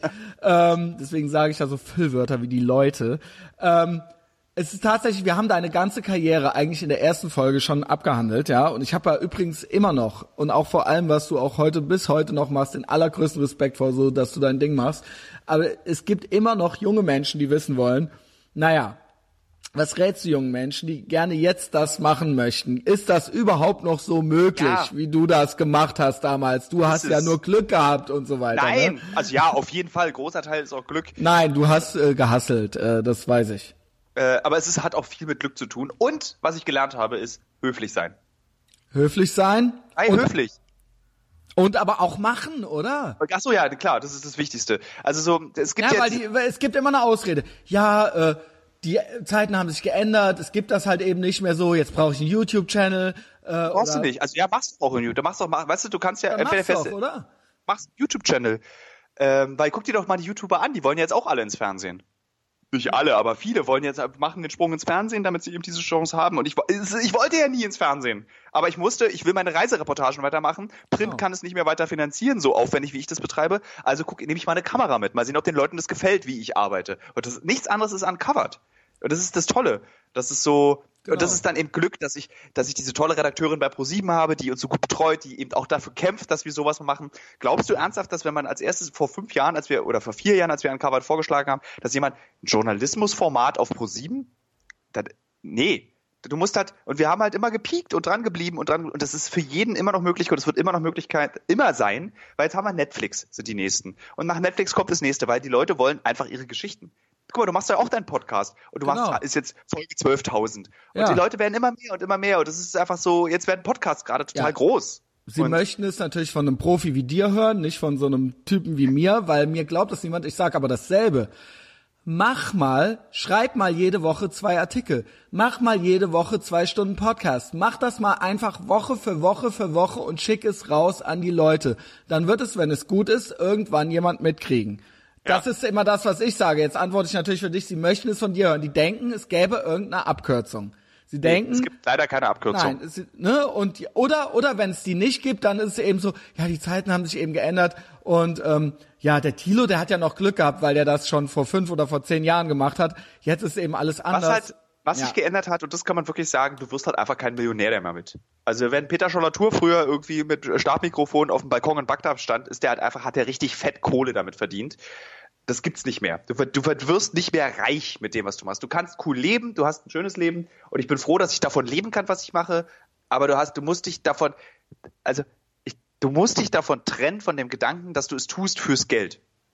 So. Und ich glaube auch, du musst dich von dem Gedanken trennen, weil ich werde dann hier gefragt, ja, wie kann ich denn da Moderatorin werden, ohne einen eigenen YouTube-Channel zu machen? Dann sage ich, ja, das kannst du vergessen, dass du jetzt einfach irgendwo ankommst und dich da in so ein gemachtes Nest noch setzen kannst. So, du musst deinen, du mach, mach, geh ja. mit deinem iPhone raus und mach Quatsch. Mach und was Interessantes. Halt, es ist ja? eigentlich ist es, um ehrlich zu sein, es ist einfacher als früher. Als, Genau. Weil fr früher musstest du halt, irgendwie hast bei Viva, hier, Joko Klaas sind ein gutes Beispiel für eine klassische Karriere. Die Mhm. machen das seit gefühlt 40 Jahren, sind die im deutschen Fernsehen Sie beide. sind schon echt lange dabei, das stimmt. Man unterschätzt das immer, weil wir beide, ja gut, ich bin ja schon total alt, aber du gehst ja auch auf die Ende 30 zu so lange. Ja, ne? es ist, ich freue mich darauf. 36 bin ich jetzt. Echt, oh Mann, ich werde 40 in einem Monat oder in zwei. In zwei, ist schlimm. Ich, ja. Ist nicht schlimm. Es, ich ich finde es ja ich toll. 39, 39, ja. Ähm, aber zurück zu dir, ja. Ne? Ja. Ja, es ist, Also so, es ist so, es mach. ist eigentlich, ich meine, guck dir so Leute an wie Thilo Jung. So, dann macht er einfach mal ein Politikformat. genau. So, und in zehn Jahren wird man sagen, ja, der hat das ja einfach gehabt, der konnte ja da einfach. Nein, du musst machen, es führt kein Weg dran vorbei. Du kannst es nicht einfach nur sein wollen und dann die ist ja Hoffnung haben, dass dich jemand entdeckt. Du musst es, du musst dich anbieten Genau. irgendwo So, auch. Ja? Ich bin jetzt oft beeindruckt von diesen YouTubern, also wie Thilo Jung oder LeFloid oder Gronk. Alter, was die jede Woche für einen Output haben und Mhm. was und, und immer mit guter Laune, also außer LeFloid und Thilo Jung. äh, äh, aber Gronk, Alter, der lächelt immer. Ich Ja. glaube, Gronk ist der liebste YouTuber, den ich je getroffen habe. Der ist wirklich lieb, ja. Ja. Ich, ja, ich, ist ich das alle alles? bei euch in Köln, ne? Äh, ja, ja, ich weiß. Ich Ja. habe sogar mal versucht, den mal zu kriegen. Es gelang mir nicht, weil der ist wirklich dieses, weil die kommen ja aus dieser Let's Play-Ecke und das ist noch, das ist ein Paralleluniversum an Fame Das- und an das, äh, da machst du dir kein Bild von. So, da kann ich nicht einfach als Christian Schneider ankommen und dem so eine Mail schreiben, weil der ist, das ist Next Level Shit. Also no offense, Thilo, du bist normal berühmt, aber der ist in, so, in einer Sparte der Gesellschaft berühmt. Das ist ein ganz andere. Das Das ist halt auch so geil, ne? Der, Ja. der, ich in Irak und der, der spielt einfach 400 Stunden Minecraft. Ja, und der ich ist- beneide ihn dafür. Ich Ja, liebe das Minecraft. Ist, das, ist, das ist Wahnsinn. Es ist wirklich Wahnsinn. Ähm, Tilo, ich glaube, du musst weg. Und ich glaube, ohne Scheiß, das darf auf keinen Fall noch ein ganzes Jahr dauern, weil wir wollten, eigentlich unser Plan war, dass wir einfach mal einen Podcast machen, einfach nur Scheiße reden. Und ähm, jetzt weißt du was, wir das, verabreden uns jetzt fest für den nächsten Podcast, wenn du dafür, wenn, wenn du Okay. dafür Zeit hast. na klar, Äh, wir machen, wenn die Staffel uncovered abgedreht, also lau abgelaufen ist im Fernsehen, das ist, glaube ich, Ende September. Nee, Ende August. Mhm. Anfang September. okay. Dann machen wir mal, dann machen wir so, machen wir einen vier Stunden Quackel-Podcast. Also, weil ich könnte mit dir, glaube ich, und ich könnte auch über diese Sachen auch nochmal mit dir reden. Wir springen vom Hölzchen aufs Stöckchen und ähm, du bist, äh, hast keine Berührungsängste und das finde ich ganz toll. Und ich könnte mit dir, glaube ich, äh, easy noch eine Stunde reden. Und wir müssen das nochmal machen. Äh, Weißt du, was wir machen? Für diese Ausgabe, für die vier Stunden Super-Podcast kommst du nach Berlin oder ich nach Köln und Okay. dann machen wir das in einem Raum mit so einem Mikrofon. Sehr gerne, der, sehr der gerne. Schön ist. Sehr, sehr gerne. Äh, be my guest. Tilo, I like you more than a friend. Wenn du eines Tages tatsächlich auch zufällig mal oder dienstlich in Köln bist, kommt ja auch schon mal vor bei euch äh, weltgereisten, weitgereisten Journalisten. So, dann sag Bescheid. So oder so. Gut. Und wenn ich in Berlin bin, sage ich auch Bescheid. Und ansonsten müssen wir wieder skypen, ja? Ähm, Wenn in deiner. Geheimgruppe Leute Fragen haben, ich beantworte Fragen direkt auch gerne bei Facebook, wenn es Fragen zur Karriere gibt oder wie man Journalist wird oder was man am besten macht oder ob das ein guter Artikel ist. Ich bin da immer, besonders bei Journalismus, schlägt mein Herz hoch.